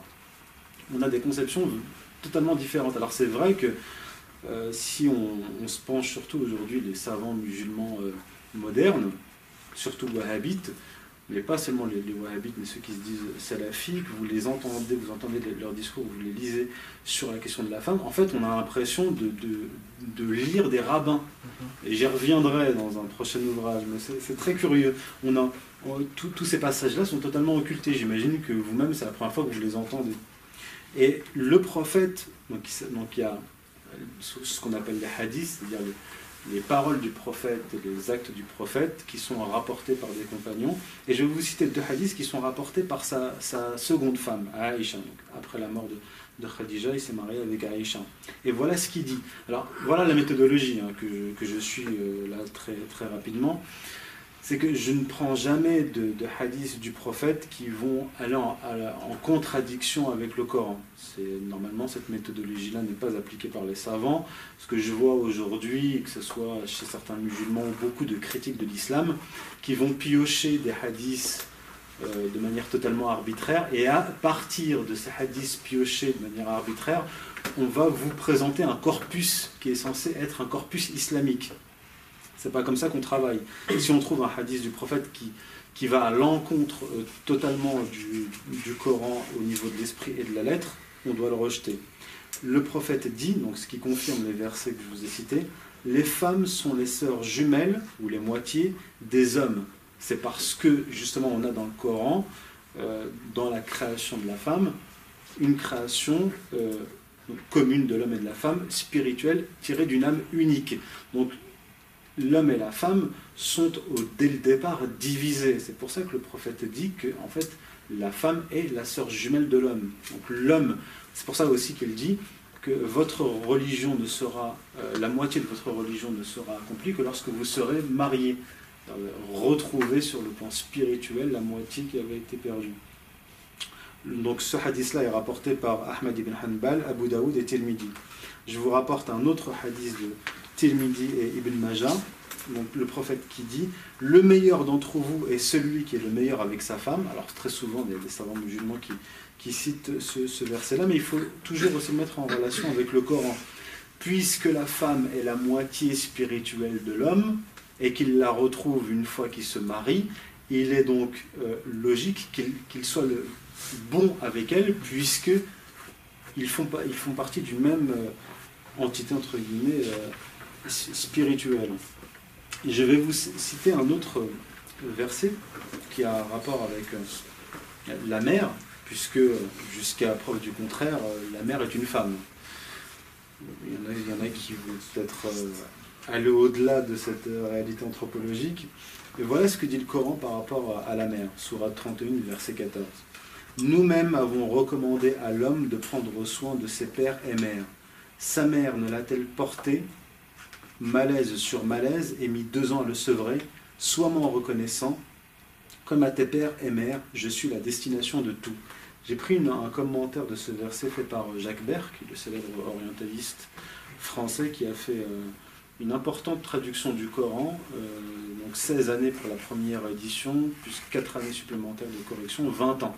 Alors quand vous voyez des, des types sur YouTube qui vous disent j'ai lu le Coran, je connais, puis je vais vous expliquer ce que c'est, on avait quand même, il y avait quand même en France des orientalistes comme lui ou comme Louis Massignon qui étaient beaucoup plus modestes euh, dans leur, dans leur façon de travailler. Et 20 ans pour, pour traduire le Coran, et lorsqu'on lit la préface qu'il fait de, de cette traduction, on, comprend la quantité de travail qu'il lui, a fallu. Et cette prévalence affective que souligne Jacques Bert, qui commente ce, verset-là, est confirmée par le, par le prophète lorsqu'un homme vient à sa rencontre et lui pose la question suivante. Qui, est, qui mérite le meilleur des traitements? Le prophète lui a répondu ta mère. Et ensuite, dit l'homme, c'est ta mère, répondit le prophète. Et puis, dit l'homme, c'est ta mère, répondit le prophète. Et ensuite, continua l'homme, c'est ton père, finit par dire le prophète. Donc, du point de vue de, l'islam, donc du prophète, la, mère, donc si on fait du calcul pur rationnel, a un statut quatre fois plus élevé que, que, le père. Euh, Claire avait parlé euh, durant son intervention de la disparition des cadettes dans, la famille, dans les familles euh, romaines, ce dont a parlé Régine Pernoud, et qui avait été aboli en 390, j'imagine, je crois que c'était sous Théodose Ier, et qui était empereur romain, mais pas seulement empereur romain, il était chrétien. D'ailleurs, il a, il, il fait beaucoup de zèle parce qu'il a, il fait euh, détruire pas mal de, constructions euh, païennes. Il était très zélé. Et en, fait, on a à peu près exactement la même réforme euh, avec l'islam, puisque à l'époque, les Arabes, très souvent, lorsqu'ils avaient une fille, ils la tuaient, ils l'enterraient vivante ou la jetaient dans un puits. Pourquoi? Parce que dans la structure familiale arabe, qui est euh, patrilinéaire, mais vraiment patrilinéaire absolu, l'héritage, mais pas seulement matériel, mais l'héritage au niveau du, pouvoir, se fait dans la branche masculine de, la famille. Donc, dans, cette euh, conception-là, patrilinéaire, donc patrilinéaire, patrilocale, la, présence d'une fille dans, la famille est, est, perçue comme euh, problématique, comme encombrante et on veut très vite se débarrasser d'elle. D'ailleurs, c'est pour ça que, aussi, à l'époque, les Arabes, euh, euh, ils, faisaient ce qu'on appelle un, échange. deux hommes adultes sont amis, ils passent un contrat, ils disent, bon, si tu as une fille et que moi j'ai une fille, une fois arrivé adulte, on se les, échange. Donc le problème de la, fille euh, était réglé en amont, avant même la naissance, pour que vous puissiez imaginer à quel point c'était problématique d'avoir une fille. Donc, je vais vous citer le prophète sur cette question-là, et le Coran. Le prophète dit Dieu vous a interdit d'être ingrat envers vos mères, vous voyez encore une fois, d'enterrer vos filles vivantes. Et le Coran dit à ce propos, donc Surat 16, versets 58-59, Et lorsqu'on annonce à l'un d'eux la naissance d'une fille, son visage s'assombrit, tandis qu'il contient sa colère. Il se cache des siens, honteux de la funeste annonce. Va-t-il la garder en dépit de l'humiliation ou bien l'ensevelir sous terre? Leur décision n'est-elle pas odieuse? Donc on a euh, une, interdiction euh, stricte et radicale euh, faite par l'islam de cette coutume-là. Et si on compare par exemple, alors bien sûr dans, l'Ancien Testament on n'a pas du tout d'autorisation de, se débarrasser des, filles, mais si on lit le Lévitique, chapitre 12, versets 2 à 5. Qu'est-ce qu'il est dit sur la naissance des garçons et des filles? Écoutez, lorsqu'une femme ayant conçu enfantera un mâle, elle sera impure durant sept jours. Si, une fille, si c'est une fille qu'elle met au monde, elle sera impure deux semaines. Je veux dire, si elle, enfante une fille, la, souillure est deux fois plus euh, importante, donc deux fois plus longue. Maintenant, je vais en, je vais en venir. Ça a été conservé. Euh, entre guillemets, dans le christianisme. Après, le, après un accouchement, une femme avait l'autorisation de ne plus aller à l'église appelait, pour euh, s'occuper de, de, son, de son enfant. C'est un espèce de congé maternité, en fait. Elle, et, les, et après, il y avait un jour où elle revenait, en plus, euh, avec l'enfant dans ses bras, et elle le présentait un peu à l'église, et elle communiait. Et quand c'était un petit garçon, c'était 40 jours de relevaille, et quand c'était une petite fille, c'est 50 jours. Donc pareil, il y a une, parce qu'il se, se, cale sur le... Bon là c'est plutôt positif, d'ailleurs on a des textes où elle, elle est tellement fatiguée qu'elle espère que ça va être une fille, comme ça elle va avoir la paix 10 jours de plus. Mais euh, voilà, c'est-à-dire qu'on a, ils ont, ils ont a, gardé la structure, enfin c'est ce que fait le christianisme, il garde le texte, par contre là il s'en sert pour... Euh, elle n'est pas impure, c'est, euh, on, lui fiche la paix et elle, peut s'occuper de son enfant. Enfin, là on a vraiment une démonstration totale de ce que c'est que le christianisme, on reprend la lettre, mais on essaye de lui donner un sens, là on en fait des congés maths gros gros travail euh, intellectuel pour réussir à faire ça. Quand on lit l'Ancien Testament, on s'en rend compte. Maintenant, je vais en venir aux questions des droits économiques. Alors, comme vous le savez, on nous parle beaucoup de, euh, en Occident, mais même dans certains pays musulmans, il y a une réforme il y a quelques années au Maroc sur les règles d'héritage. On vous dit c'est horrible, dans le Coran, la fille a droit à la moitié. D'accord. donc déjà, avant l'avènement de, l'islam, dans, le système anthropologique arabe, la, femme, la fille avait droit à zéro. Mais pas seulement. Par exemple, si vous prenez l'Allemagne, qui a une structure familiale souche avec une primogéniture, c'est-à-dire c'est le, garçon aîné qui hérite de tout, non seulement les filles sont exclues, mais tous les autres garçons euh, aussi. Voilà. Donc on, a on, juge des, textes anciens sans les contextualiser et avec des yeux de, modernistes, voire de, féministes des années 1900 et 2000. C'est pas du tout comme ça qu'on travaille et qu'on peut juger qu'on peut juger des, textes. Si on compare avec euh, le Japon, par exemple. Oui, c'est la même structure familiale qu'en Allemagne, mais encore plus radicale, famille souche. Et donc le, Coran va apporter euh, des, réformes énormes à ce niveau-là, puisque on va passer de zéro droit d'héritage à la moitié de ce, qu'ont les, garçons. La, femme va pouvoir travailler, avoir une indépendance économique, c'est-à-dire accumuler des, biens et les garder pour elle. En plus de ça, euh, l'homme, donc lorsque la, donc la, femme quitte sa, famille, donc ses parents, elle va se marier très souvent dans le monde arabe, une structure familiale communautaire patrilinéaire et endogamique, c'est-à-dire mariage entre cousins. Elle va passer chez la famille des, euh, cousins avec, si ses, parents meurent, 50% de, l'héritage, si elle a un seul frère, 50%, la, la moitié. Et une fois qu'elle est mariée, c'est son mari qui doit prendre en charge toutes les dépenses. C'est-à-dire que ce dont hérite la, fille et ce qu'elle a acquis en travaillant, elle le garde pour elle. Et l'homme n'a absolument pas le droit de, lui réclamer quoi que ce soit. Et moi, je me suis amusé dans, le, chapitre sur la femme, dans, mon livre, euh, en faisant une comparaison entre les, droits en islam et les droits de la femme européenne post-Renaissance.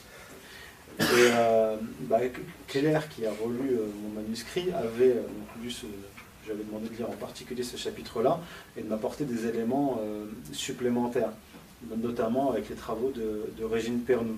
Et je, vais vous montrer un petit peu cette comparaison, c'est intéressant. Je, rebondirai sur ce qu'elle dit aussi Claire. Sourate 4, verset 32. Les hommes auront une part correspondant à ce qu'ils se seront acquis, et de même, les femmes auront une part correspondant à ce qu'elles se seront acquis. Vous voyez Donc, euh, c'est ce que je vous disais euh, juste avant. Maintenant, je vais vous lire la description que fait l'anthropologue italienne Renata Ago de la Rome du XVIIe siècle. Donc on est après la Renaissance, et après, comme l'a dit Claire, la réintroduction du droit romain dans le droit civil. Donc on a par rapport au Moyen Âge une, chute du statut de la femme. D'ailleurs, Régine Pernou disait que la, fille au Moyen Âge devenait majeure à l'âge de 12 ans. Oui. Et, la, et euh, donc dans l'Europe post-Renaissance, en fait, euh, elle, n'accède jamais à la majorité, la femme. Je vais vous lire le, euh, le texte de Renata Ago. Par rapport au droit de propriété, les femmes jouissent de droits dissemblables par rapport aux hommes. Pour disposer de leurs biens immobiliers, peu importe qu'ils soient libres ou d'auto, elles doivent en effet respecter les formalités prévues par les différentes lois municipales qui ont été introduites au cours des derniers siècles du Moyen Âge en raison de la fragilité du, siècle, du sexe féminin. Elle, elle dit, alors c'est là où on voit la malhonnêteté intellectuelle, elle dit les derniers siècles du Moyen Âge au lieu de dire les premiers siècles de, la Renaissance. Et elle met sur le, le, dos du Moyen Âge des réformes qui sont arrivées après le Moyen Âge. À Rome, ces solennités, c'est ainsi que les statuts locaux les appellent, prévoient que la femme comparaisse devant un juge civil, accompagnée par un proche parent et par un curateur nommé par le juge même, qu'elle explique les raisons qui la poussent à ces démarches, et que parents et curateurs déclarent que l'acte ne lui est pas préjudiciable. Ceci fait, le juge autorise la transaction. Je vais vous lire maintenant. Pas préjudiciable à la femme. Ça, elle n'est pas assez. Voilà. Elle ne comprend pas en fait. Elle est sous, tutelle. Et je vais vous lire un juriste français donc de la même même période, et là vous allez voir que ce qu'a dit euh, Claire est vraiment confirmé. Donc, grand juriste français, Jean Domas, 1625-1697, on est euh, dans le XVIIe siècle. Il écrit C'est en effet de cette union que la femme, se mettant elle-même sous la puissance du mari, elle y met aussi ses biens et qu'ils passent à l'usage de la société qu'ils forment ensemble. Suivant ce principe, il serait naturel, il avait écrit il serait naturel, que tous les biens de la femme lui fussent d'auto, et qu'elle n'en eût point qui n'entrassent dans cette société, et dont le mari, qui en porte les charges, n'eût la jouissance. Donc là, en fait, on a le, mari qui, euh, lors du mariage, hérite euh, des, biens de, sa femme. Et donc, si on fait une comparaison entre ce droit-là et le, et le, Coran, même ce que dit le Coran de cette pratique-là, c'est assez intéressant. Surat 4, verset 19. Vous qui croyez, il n'est pas pour vous licite d'hériter des femmes contre leur gré ou de leur, de leur soulever des difficultés pour leur ravir une part de ce que vous leur avez donné. Non seulement il n'a pas le droit d'hériter de la femme contre son gré, mais en plus de ça, il n'a même pas le droit de récupérer ce qu'il lui a, euh, lui a offert après une dispute éventuelle euh, ou, autre. Et comme ce que, comme ce que disait euh, Claire, tout ça, ce que, Claire les, éléments que Claire a apportés et que j'apporte, démontrent que l'histoire ne progresse pas. Dans mon premier ouvrage, j'avais montré les origines de cette idée, de ce concept de l'histoire qui, progresse. En fait, dans, le monde monothéiste, on a, je ne parle pas des, mondes païens avec, euh, avec les histoires cycliques, on a une histoire qui est linéaire, avec un début et une fin, la fin du monde avec une certaine cette conception dont j'ai parlé dans le premier ouvrage, je ne vais pas charger la mule, j'ai déjà tapé sur l'Ancien Testament, je ne vais pas en plus m'acharner sur les kabbalistes, mais euh, on, a une, histoire en fait qui est progressive. On part d'une époque lointaine, ultra archaïque, et on progresse vers une apogée, et cet apogée-là, c'est les temps messianiques. Euh, dans la conception religieuse, mais qui va se transformer au XIXe siècle avec euh, la, société sans classe, puis la société sans sexe, et ainsi de suite. Donc l'histoire progresse, elle progresse par révélation des secrets cachés successifs. Et dans la pensée progressiste, euh, notamment après la Révolution française, on va avoir une nouvelle conception. Ce n'est plus des révélations religieuses cachées qui vont ponctuer cette évolution historique, mais, euh, mais c'est le progrès de la raison. C'est la, raison qui va toujours plus loin, euh, nous dit-on, euh, dans, le, progrès, dans la recherche, etc., qui va ponctuer cette, cette histoire progressive. Donc, tout au long du 19e siècle, ce que j'avais déjà expliqué, c'est que ces, idées, cette idée notamment progressiste qui vient de la religion, dans certains messianismes, va se transformer en une conception matérialiste. Et, on va avoir des tas d'avatars. On va avoir le républicanisme, on va avoir le, marxisme, tous les, euh, euh, les, anarchistes qui vont prôner en fait une anarchie euh, complète. Donc, lorsque l'anarchie sera complète, on arrivera au temps messianique, et ainsi de suite. Et on, a finalement les, féministes, plus que ça. Les féministes qui disent une fois que la, la femme sera l'égale de l'homme, c'est-à-dire en fait similaire à l'homme, on arrivera au temps messianique. Et les LGBT nous diront, en fait, ils sont en train de nous expliquer implicitement que lorsque tous les sexes seront abolis, lorsqu'on aura tous fusionné en transsexuels, là, on sera arrivé au, sommet, euh, au sommet de l'histoire. Et euh, là, ça, me permet de rebondir justement sur l'Europe industrielle de la fin du 19e siècle, et je vais vous citer le, philosophe et historien William James Durand, deux citations de lui qui sont vraiment très intéressantes, puisqu'il va mettre en évidence, et c'est ce qui a été mis en évidence par, l'histoire moderne, euh, deux conceptions, si on reste dans les milieux socialistes, deux conceptions opposées. On a la conception marxiste qui va nous dire qu'en fait, l'histoire euh, euh, évolue, d'accord mais elle est ponctuée par le progrès technique. C'est-à-dire, plus on va progresser dans, la technicité, plus euh, le, sort de, l'humanité s'améliorera. Et George Orwell, lui, répondait aux marxistes, qui n'étaient absolument pas d'accord. Lui, il, avait une thèse contraire. Il disait que c'est le progrès technique, plutôt l'invasion de, la, technique, de la technicité des évolutions industrielles qui détruisent ce qu'il appelle la common decency, c'est-à-dire la, morale en, fait pour résumer. Et euh, William James Durand, donc, qui, euh, qui naît euh, en 1885 et qui meurt en 1981, va, va aller dans le même sens en fait que Corwell et dire les changements rapides dans des us et coutumes plus vieux que l'histoire de la chrétienté s'expliquent seulement par l'abondance de la diversité et la diversité des machines. Déjà, il a, vu la, corrélation entre destruction et industrie. L'émancipation de la femme est un sous-produit de la révolution industrielle. Vous allez voir pourquoi. Les ouvrières touchaient un salaire inférieur à celui des hommes, et les patrons les préféraient aux hommes en raison de la fréquence de la révolte de ceux-ci. Il y a un siècle, il était difficile pour les hommes de trouver un emploi en Angleterre, au cœur de la révolution industrielle, alors que les annonces incitaient ceux-ci à envoyer leurs femmes et leurs enfants aux usines.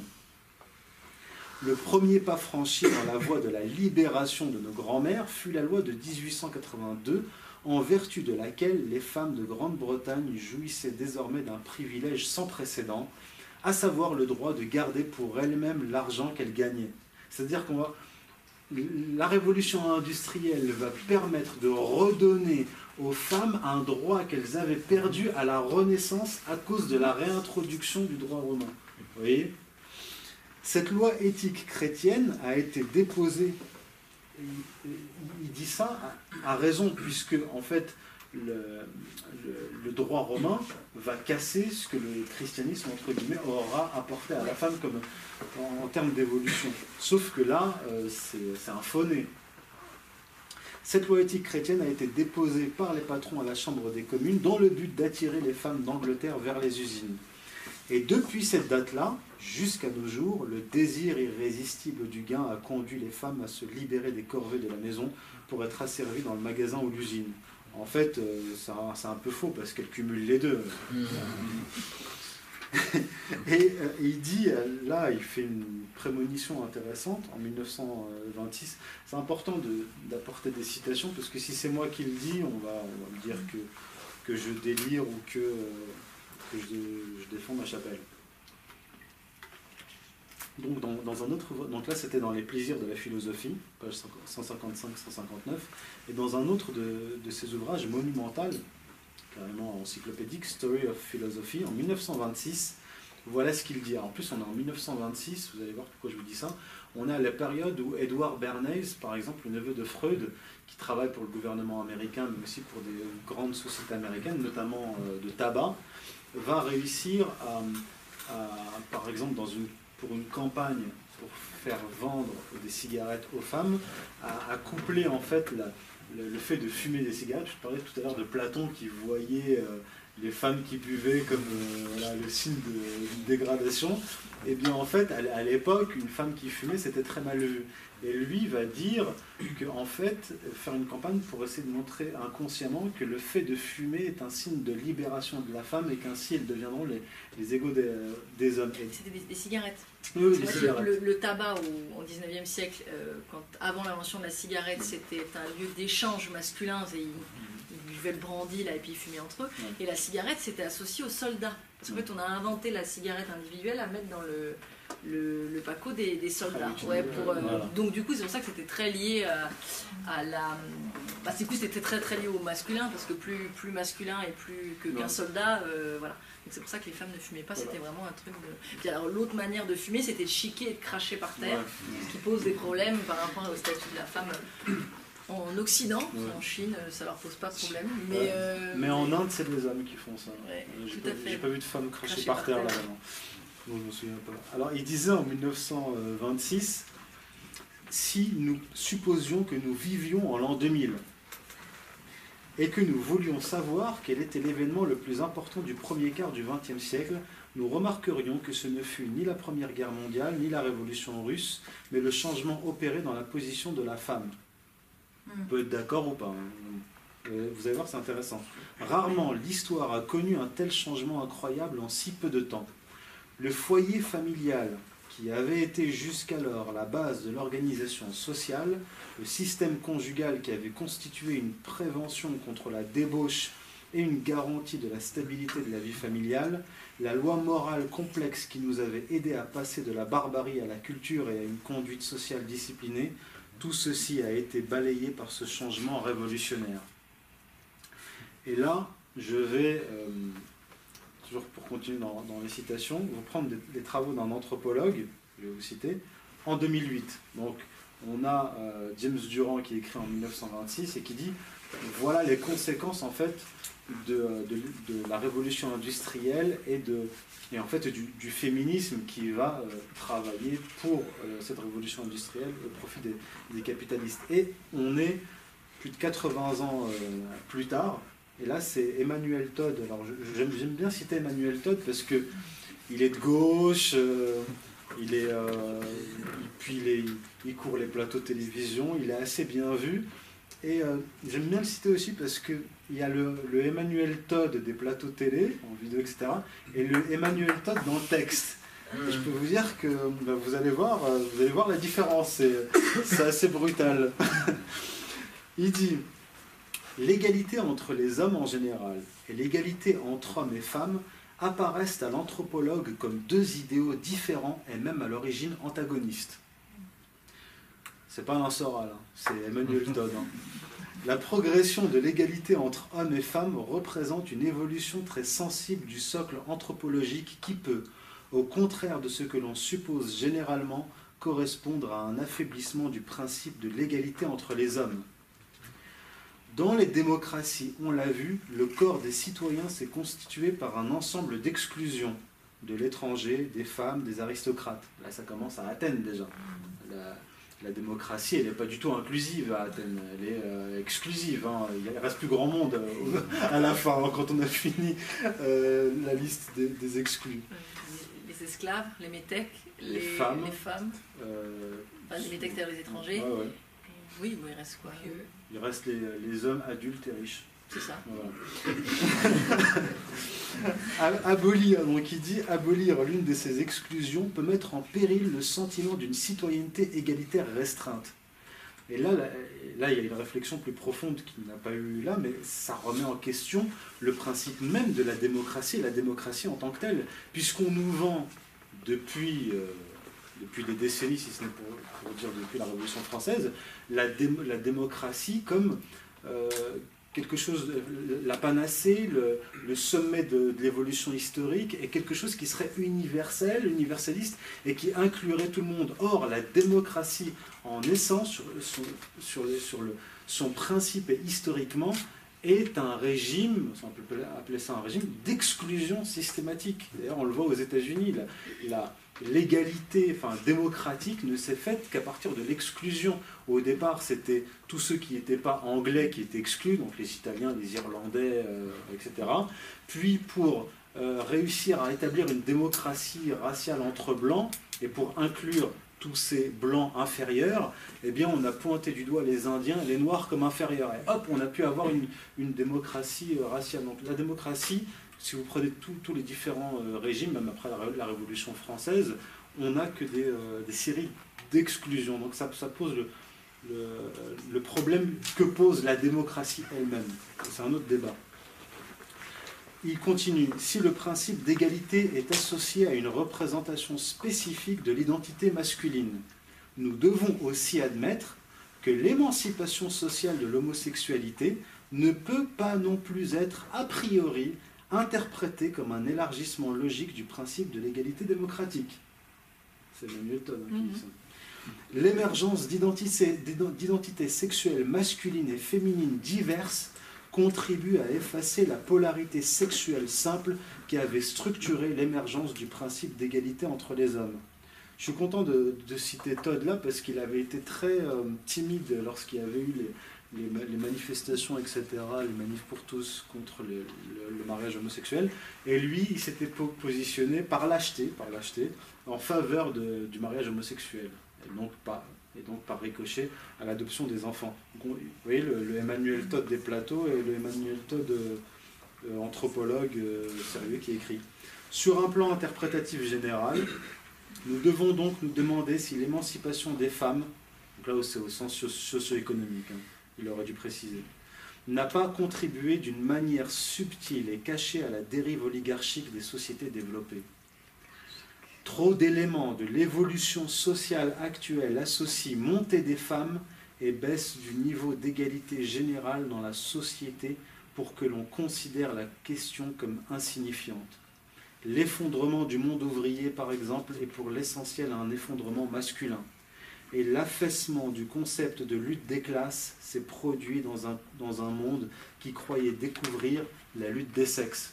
Comme je vous le disais, dans un premier temps, euh, au XIXe siècle, une, donc une opposition de classe, le marxisme en fait, qui va naître en opposition à la révolution industrielle, mais qui va contribuer dans ce mouvement dialectique à, continuer à stratifier la, société horizontalement. Alors que si on voit les sociétés traditionnelles dans l'Ancien Régime, euh, en Europe, mais même dans le monde musulman, on avait une organisation euh, de la société qui était verticale, en ordre. Alors qu'avec la révolution industrielle et le marxisme, la révolution industrielle va va stratifier la, société horizontale, mais en, opposant les classes. Et le marxisme va venir alimenter ça. Au lieu d'essayer de revenir un, système traditionnel où les ordres euh, étaient arc-boutés les uns euh, contre les autres, où, en fait ils étaient euh, constitués de manière harmonieuse puisqu'ils se complétaient. Là, avec la société moderne, industrielle, la post-industrielle, on a une société qui est stratifiée, une société d'opposition, d'opposition de classe, mais aussi une opposition idéologique qui va découler de ça. C'est pour ça que vous avez euh, la gauche et la droite, les différents partis, et qui maintiennent les populations euh, occidentales dans, dans, des, situations de tension permanente. Vous voyez, on n'essaie pas, euh, pas de revenir à une société apaisée où les, catégories se, complètent, mais on va les, les, opposer plus gravement encore. Et ça, c'est un outil de, domination. Et je pense que si on n'a pas compris ça, on ne peut pas comprendre sur la longue durée l'utilité des, mouvements socialistes et communistes, et même sur le plan euh, géopolitique. Il y a une véritable réflexion à avoir là-dessus, c'est absolument important. Maintenant, pour en revenir à la, la famille arabe, parce qu'au début, je vous ai parlé euh, théoriquement du, Coran, de l'Ancien Testament, etc. Mais euh, ces textes-là, s'ils ont été appliqués, même si c'est vrai que dès le départ, ça, a fait, ça a fait monter le statut de la femme dans, dans le monde chrétien avec le christianisme en Europe et dans le monde musulman avec l'islam, euh, ce sont des, progrès, entre guillemets, si on peut appeler ça progrès, qui s'affaissent. Pourquoi? Parce que la, réalité euh, anthropologique va très souvent reprendre le pas sur des, révolutions, ce qu'avait dit Claire, des révolutions religieuses euh, chrétienne d'un côté et, musulmane de l'autre. Et d'où l'intérêt de bien expliquer que l'Occident avait une anthropologie qui était prête entre guillemets, qui était proche de ce qui s'est passé, alors que là l'anthropologie euh, arabe euh, est très loin, enfin est plus loin, on va dire le, pas à franchir est oui, plus les, les, réformes que vont apporter le Coran et le prophète sont en réalité en opposition totale avec l'anthropologie arabe, en opposition totale. Et aujourd'hui, lorsqu'en Occident, les médias, les intellectuels vous parlent de l'islam, du, monde musulman, en fait, ils confondent une réalité anthropologique, donc la culture des, pays arabes, du monde musulman, et l'islam lui-même. Il y a un véritable amalgame. Euh, et donc là, je vais, vous, euh, je vais vous citer les travaux de, Youssef Courbage. Youssef qui est d'origine syro-libanaise, qui est le plus grand spécialiste de la démographie du monde arabe il est assez peu connu, c'est un chercheur à l'INED, et il a écrit un livre avec, euh, avec Todd qui s'appelle Le rendez-vous des civilisations, paru en 2007, où justement il, ils expliquaient ça, ils expliquaient premièrement euh, une chose très importante, et qui recoupe les, travaux de mon premier ouvrage, à savoir que le monde musulman actuellement est en train de, vivre la même crise religieuse que l'Europe au XIXe siècle. Il y a eu une destruction euh, j'ai expliqué comment ces religions-là ont été euh, détruites, vidées de leur sens, vidées de leur essence spirituelle, et comment par ricochet ça a conduit à la destruction euh, sociétale, politique des mondes chrétiens et des mondes musulmans. Sauf que le, monde musulman a un retard historique dans ce processus-là.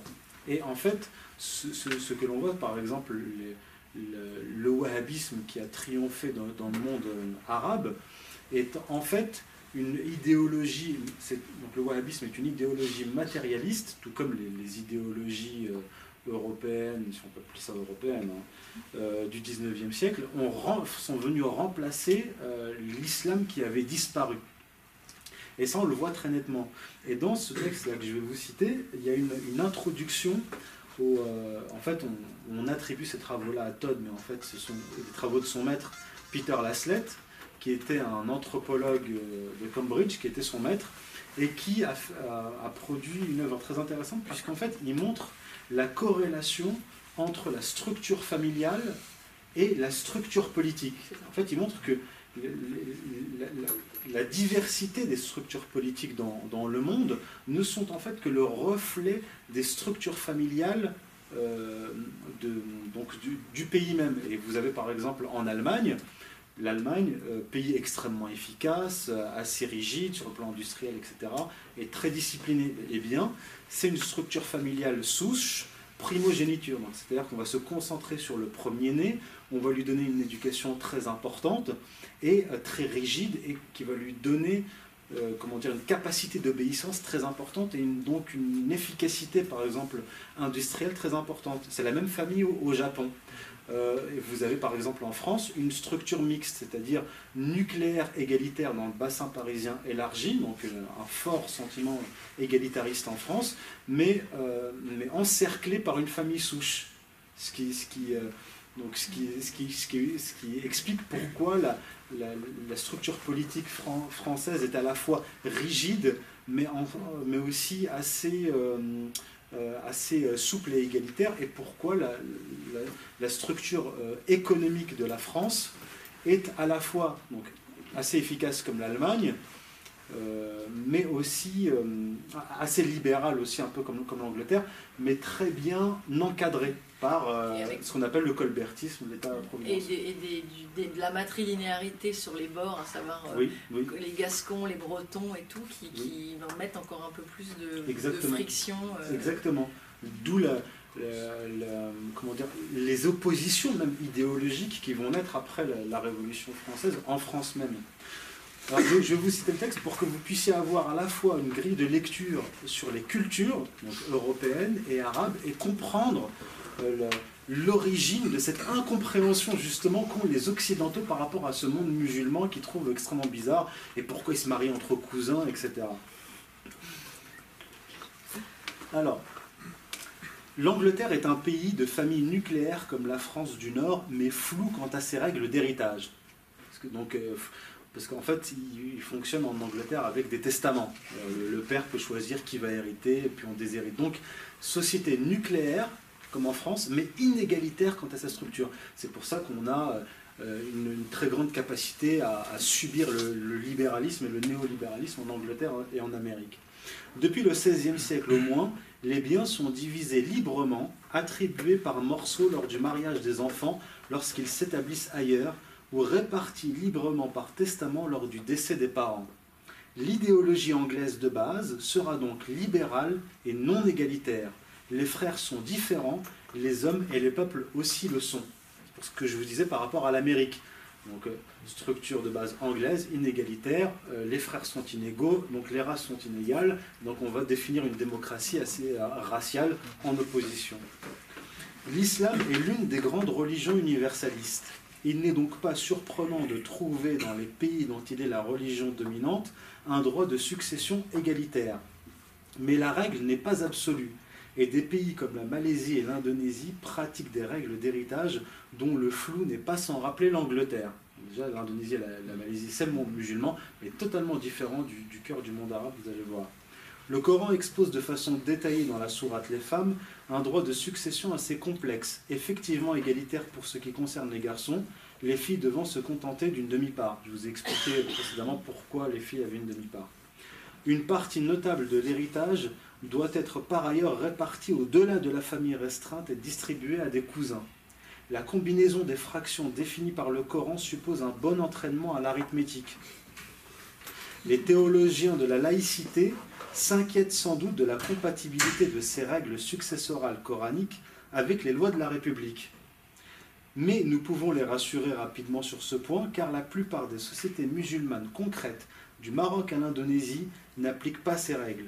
Dans le monde arabe ou iranien, la demi-part des filles n'est pas respectée et les sœurs sont simplement exclues de l'héritage, comme c'était le cas dans la Russie ou la Chine traditionnelle. En Malaisie ou en Indonésie, garçons et filles héritent avec en pratique un avantage à la transmission matrilinéaire des biens, parce que la structure familiale euh, indonésienne et malaisienne est plutôt matrilinéaire et matrilocale, c'est-à-dire que la succession, même des fois de, noms de famille, et même on retrouve ça, retrouvait ça chez les berbères touaregs, donc les berbères du Sahara, qui étaient en conflit avec les Arabes après la conquête d'Espagne, parce qu'ils avaient une structure familiale totalement différente. Les, Touaregs avaient une structure familiale matrilinéaire. Et euh, les noms de famille, euh, donc on héritait du nom de famille de, la mère et non pas du père. Donc il y avait des, frictions très importantes entre les, Berbères et les, Arabes. Et là, il parle de, la Russie et de la Chine. La, structure familiale russe et chinoise se ressemble, ressemble aussi à celle du monde arabe, puisqu'elles sont communautaires. Mais vous allez comprendre pourquoi c'est un peu le foutoir dans, les pays arabes et pourquoi moins en Chine et en Russie. Parce que euh, en, Chine et en Russie, vous avez une, donc, structure euh, communautaire, donc vous avez un patriarche avec les enfants et les petits-enfants dans, la même maison, et un pouvoir du patriarche extrêmement rigide qui cadre le tout. C'est pour ça que dans les années 90, euh, après la chute du mur de, Berlin, vous avez eu un véritable chaos en Russie Poutine, le patriarche, arrive et immédiatement le, pays se redresse et ça fonctionne. Et vous avez pas la, même chose euh, en Chine. Mais la famille arabe, elle est communautaire mais différente puisque le pouvoir est horizontal. Ce n'est pas un patriarche qui a le pouvoir, ce sont les frères et les cousins. Donc c'est pour ça qu'il y, a des conflits permanents dans les familles arabes et dans le monde arabe.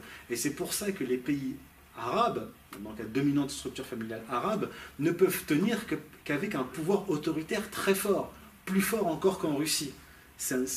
Les dictatures, euh, si on peut appeler ça des dictatures, euh, répondent en fait à un besoin anthropologique. C'est pas, euh, c'est pas parce que c'est pas pour le fun. C'est, mécanique. surtout dans des. Alors le pire, ça va être la la Libye, où en plus ils, sont, ils se déplacent, ils sont encore semi-nomades. Voilà, euh, c'est des tribus semi-nomades et qui devaient être euh, tenus, euh, tenus d'une main de fer. Alors, pour les musulmans réformistes, type Tariq Ramadan, etc., qui nous parlent tout le temps de démocratie, il faut lire aussi des livres d'anthropologie et comprendre ce qu'est l'anthropologie. Et le système démocratique libéral, n'est pas applicable à toutes les cultures, absolument pas. Et ces gens-là sont en fait des idéologues très très loin de, la réalité. Et donc, ces gens-là, les, réformistes, etc., même les, frères musulmans qui, qui ont en fait la même racine que ces euh, maçons, marxistes, etc., appartiennent à ces euh, messianistes qui attendent des, euh, temps, des, temps messianiques où la démocratie ou je ne sais quoi sera appliquée universellement. Je poursuis. Le monde musulman présente en effet sur le plan familial non seulement des spécificités, mais une fondamentale diversité. Donc maintenant, on va zoomer sur le monde musulman. Trois grandes régions peuvent être distinguées. Une zone centrale, arabe, iranienne, turque, pakistanaise, bangladeshi, se caractérise à des degrés divers par un système familial fondé sur les hommes et replié sur lui-même. Donc, euh, patrilinéaire absolu. À l'est, en Indonésie et en Malaisie, le statut de la femme est élevé, puisque, comme je vous l'ai dit, plutôt matrilinéaire. Au sud, en Afrique noire, la polygamie de masse assure en pratique aux femmes une autonomie non négligeable. Ça, peut choquer, mais c'est comme ça. À l'intérieur de la zone arabe centrale, des différences peuvent être repérées. Donc là, on va zoomer plus encore sur, le monde arabe, vous allez voir les différences. Même en Syrie, les provinces dont la population est alawite se distingue par une matrilocalité minoritaire mais très significative. 6% dans les zones rurales et 12%, donc le double par exemple, à l'attaquer en ville. D'ailleurs, immédiatement au sud, le Liban fait apparaître des indices de matrilocalité de l'ordre de 10%. Donc là, on n'est pas dans le cœur-cœur du monde arabe, hein. on est quand même au-dessus de la péninsule arabique. En revanche, dans les provinces de l'intérieur syrien comme Alep, Raqqa, Dera, Asake, Del Zor, le taux de matrilocalité tombe au-dessous de 1%, signe d'une véritable obsession patrilinéaire. Les données sont incomplètes, mais il semble que l'intensité du sentiment patrilinéaire décroisse à mesure que l'on s'éloigne du cœur du monde arabe. Ce que je vous disais, c'est la structure familiale arabe qui, euh, qui va euh, prédominer et qui va donner aux Occidentaux l'impression que c'est l'islam qui rabaisse le statut de la femme. Donc l'Iran, la Turquie, le Maroc, les provinces côtières de la Syrie, le Liban représentent donc une sorte de périphérie où s'affaiblit le principe patrilinéaire et où subsistent les traces d'un statut autrefois plus élevé de la femme. La distribution de la matrilocalité résiduelle évoque un processus de diffusion du principe de prédominance masculine à partir d'un centre moyen-oriental. Vous allez comprendre pourquoi il s'est diffusé, c'est simple. Il est cependant inutile de chercher une explication religieuse à cette expansion. La patrilinéarité massive et dense du Moyen-Orient est antérieure à l'islamisation et à vrai dire à l'ethnogénèse du monde arabe. Écoutez bien, elle est déjà repérable dans la Mésopotamie du deuxième millénaire avant notre ère. On peut tout au plus considérer que la conquête arabe a élargi géographiquement le domaine de la patrilinéarité, notamment vers l'ouest, le long de la côte méditerranéenne de l'Afrique. Voilà, je pense que là vous avez un panorama assez large des différentes structures familiales, de leur influence sur la culture et de l'idée euh, totalement faussée qu'on a en Occident, surtout les médias occidentaux et les intellectuels, pseudo-intellectuels euh, qui nous parlent du monde musulman. J'entendais il y a quelque temps Zemmour, à même film que qui disait Oui, mais Bernard Lewis, euh, juif, israélien, anglais, américain, euh, théoricien du choc des civilisations, qui, donc historien du monde musulman, disait oui, mais euh, quand les, euh, les, Arabes sont arrivés en Europe, ils étaient choqués par le statut de la femme extrêmement élevé des Européens. Et donc, donc conclusion, ah, l'islam abaisse la femme et l'islam est choqué par le statut élevé. Non, ce sont des Arabes avec cette structure familiale-là qui sont arrivés en Europe et qui ont été confrontés non pas à toutes les, familles, euh, les femmes européennes, mais c'est certainement les femmes européennes du Nord, avec un statut euh, particulièrement élevé, qui, a dû les choquer. D'ailleurs, ils avaient été choqués lors, de certains contacts qu'ils avaient eus avec les Vikings. Euh, les Vikings, des statuts, enfin voilà, le statut de la femme euh, quasiment surréaliste. Et euh, donc les Arabes se retrouvent confrontés aux Vikings et là ils disent qu'est-ce que c'est que c'est qu'est-ce que c'est que c'est un peu comme Platon avec euh, les Marseillais. C'est dans le c'est dans le texte qui a été utilisé pour faire le film, enfin qu'ensuite ils ont fait un film là le 13e guerrier. Oui, qui, la, Banderas. Voilà exactement l'arabe rencontre. En plus lui il vient vraiment de il vient de Bagdad, il est du cœur, et il se retrouve donc chez les, chez les Vikings, et comme chez les Vikings, les hommes sont pas là. En fait, la matrilinéarité et la matri euh, euh, localité, comme tu dis, est très importante dans les endroits euh, où les hommes vont être absents à long moment. Donc la transhumance, c'est pour ça que je dis la Bretagne, parce qu'il y, a des, y a des marins. Donc chez les vikings qui sont partis la moitié de l'année en, en, razzia, il est obligé que les, les, femmes gèrent le, quotidien. Et, et, voilà. et puis en plus, il y avait une espèce de... Il était aussi très choqué par le... Par le, le je sais pas comment dire, une espèce de, de du coup, les femmes travaillent. Parce que c'est quand tu, quand tu es un noble et que tu viens, les, les, nobles et les bourgeois, leurs femmes ne travaillent pas, elles se maquillent bien, elles sont toutes fines, que ce soit dans le Japon où elles sont toutes mm. blanches et tout et tout. Et là, il arrive dans un monde où, comme les hommes ne sont pas là, même les femmes de rois euh, euh, ont euh, une part aux activités rurales importantes, donc elles ont des physiques beaucoup plus importants, elles ont les mains. Et ça, ça les. Ça les de voir une.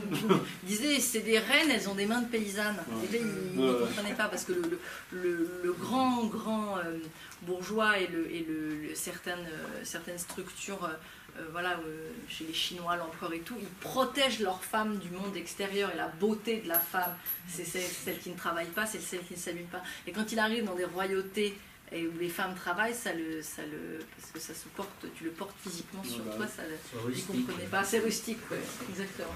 Bon bah, on va passer aux questions-réponses. Hein.